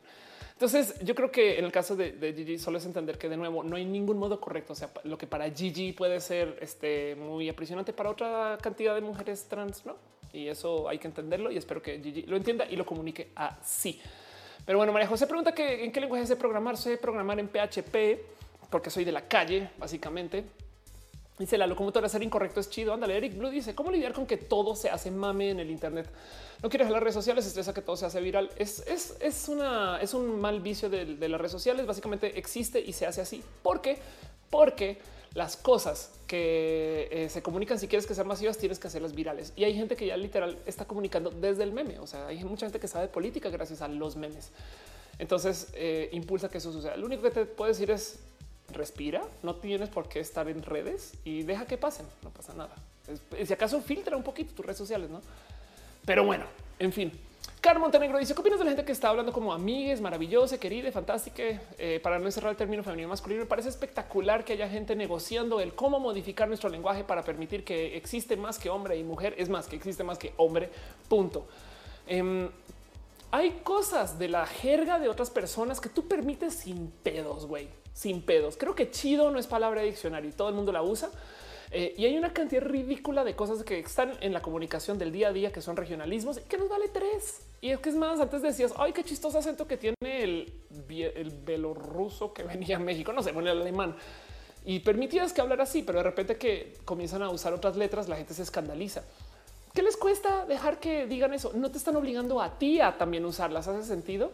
Eh, eh, es, un tema de, por qué, por qué le escala tanto que eh, se usa el lenguaje incluyente. Cuando, a nadie le caló que se usara señoras y señores. No hace sentido, pero ya sí las cosas. En fin, yo creo que con eso voy a ir cerrando. Nomás voy a tomar una última pregunta porque ya va siendo ahorita el Samsung y justo dice me pregunta qué opinabas de la comunidad LGBT cuando eras Mao. Tengo una historia horrible que contar y yo creo que con eso cierro esto. Ah, y es que mm, yo no conocía gente de la comunidad LGBT. Fue horrible, fue horrible. Es más, al sol de hoy todavía, todavía me, salta mucho pensarlo y cómo fue mi educación y cómo me veía yo cuando vivía en Colombia. Eh, igual y seguro si había gente LGBT en mi crianza, en mi colegio, en mi vida, en, mi universidad, y como yo me presentaba estas cosas. Pero yo me acuerdo que cuando me acerqué a mi primer psicólogo ya saliendo del closet fue quiero hablar con alguien que sea gay para que me cuente lo que es ser gay, así como buscaba viejas trans contra quien compaginar y cómo se dio trans también no conocía a nadie LGBT. Es una lástima porque demuestra lo encajonada que estaba mi educación hasta me da un poco de rabia porque seguro conocí gente espectacular, seguro discriminé gente espectacular, seguro traté o hice sentir mal a alguien. Y en eso, fíjese que en que yo tengo este espacio de pensar, pues fuiste un güey orate por 28 años. Es que yo entiendo que y, cambié. Es que yo entiendo que mucha gente que está haciendo orate ahorita puede cambiar también. Hace sentido. Así que me da un chingo de lástima pensar que eh, así nos, así nos criaron a una camada inmensa de personas pero pues así las cosas. Y, yo vivo también muy empapada de lo LGBT hoy porque no lo tuve en ese entonces. Y así las cosas. Pero bueno, ya tan, tan, tan. En fin, dice Alex Gómez. Ya hablaron del tema de María José. Sí, un poquito. dice a que no sé cómo decir, pero como que ya hice que rapillar un poco de marihuana una amiga. no digas eso. Bueno, sí, sí, dilo. que dice eso que no conocen a LGBT y te das cuenta que eres tú a huevo.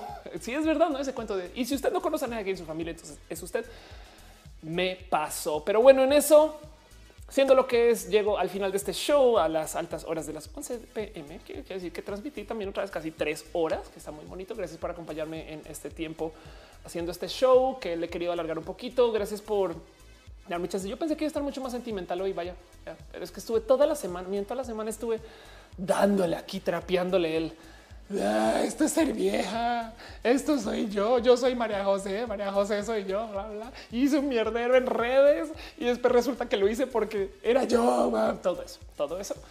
Em, y, si quisiera dejar en dicho nomás, es muy posible que esa María José no sea yo. Los paralelos son impresionantes, no?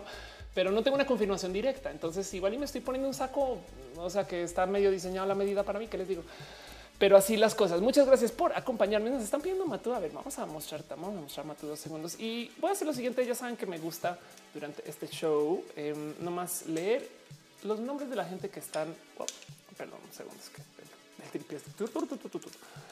los nombres de la gente que están este, aquí. Y ya saben que YouTube no siempre. Oye, Matú, ¿estás vivo? No se mueve. Mi amor, no se mueve. ya se movió. Ok. Bueno, en fin, te pregunto María José en el chat, ¿qué tiene de malo ser María José? sí, es verdad, tienes toda la razón, María José, perdón. Estamos hablando de otra María José. o a menos que quieras ser esa otra María José, o a lo menos que seas esa María José de Casa de las Flores. Gracias por pasar acá. Nos quieres contar qué va a pasar en la temporada 2.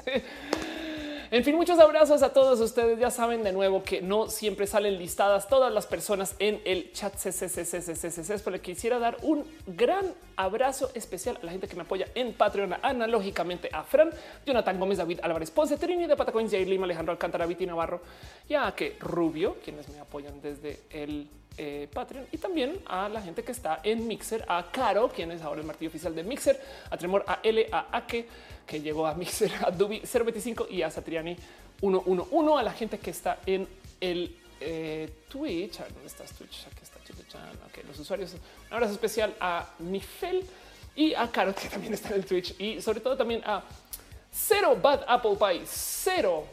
Ah, oh, caray. Ah, eso no es mala idea. ¿eh? Una especial a Cero Bad Apple Pie, Cero a Bowie Powie, a Brian 3X, a Bonnie Wolf, Cero a Commander Root, a Dan 010690, a Nari Troll 3, a Deca Smurf y también a Ela Let's 7 Electrical Skateboard. ¿Dónde está Electrical Longboard? ¿Por qué no vino hoy? A este KE7, a Gamer 01, Juauregui, a Luna, Hey Good, al Relka y Shikari, a Restream o Bot, quien viene sin falla siempre que transmito vía Restream, a Rubén Lazasha de Large, Skinny Seahorse. No había alguien más que venía con Skinny Seahorse a Skychar a Slowcula, bien que a Vigo Pros, a Vitoya, o sea, Wonder Woman este, a Wopes y a Sohan Estrada y en el YouTube a la gente bonita del YouTube. Muchos nombres vio y gente. Además, hoy me está diciendo mucha gente que conozco, así como muy de en fin, no te voy a ver el show. Y qué pena, qué pena. No, pero bueno, también va a quedar recalentado. No se les olvide si no pudieron estar acá.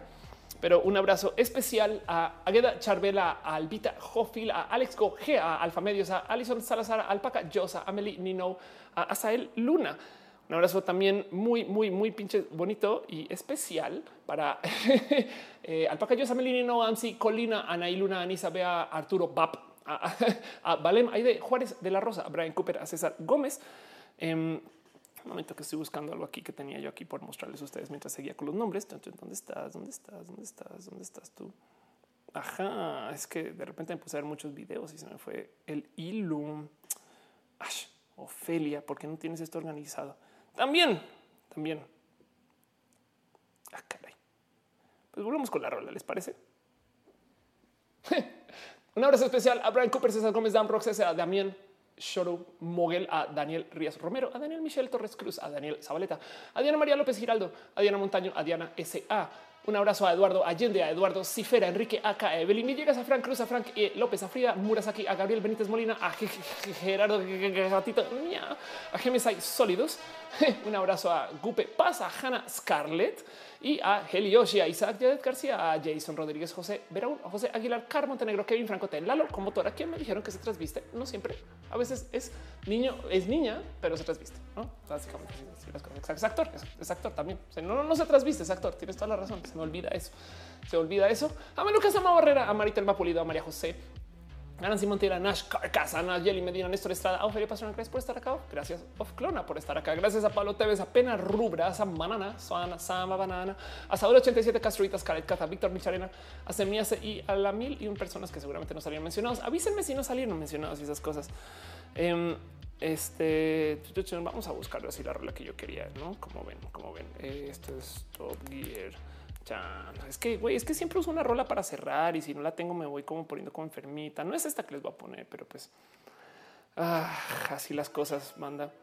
Y mm, ya la escucharon, ya la puse. Es que desde que desde que no encuentro el iPad, que Noeli no escucha eso, pero desde que no encuentro el iPod, este hemos tenido problemas. Dice Ana todos María José, estoy totalmente de acuerdo. Y les digo algo. Ah, Héctor cómo lo haces para desenamorarte de alguien. No me haces esa pregunta. Tú, tú ve y este, no lo hagas. o recuerda muy bien cuáles son los motivos por los cuales deberías de desenamorarte de esa persona. En fin, los quiero mucho. Los quiero mucho. Gracias por acompañarme. Espero que les guste este show tanto como me gusta hacerlo a mí. Isaac Yadez, te digo algo. Tienes toda la razón. Este show no sería un show completo porque no solo está el gato, también está Noelia. ¿Quieres saludar? Hola, dice Noelia que hola. Hola. Ahí está mi setup. En fin, los quiero mucho, banda. Besitos. Espera un momento, un momento, un momento. Besitos. Bye.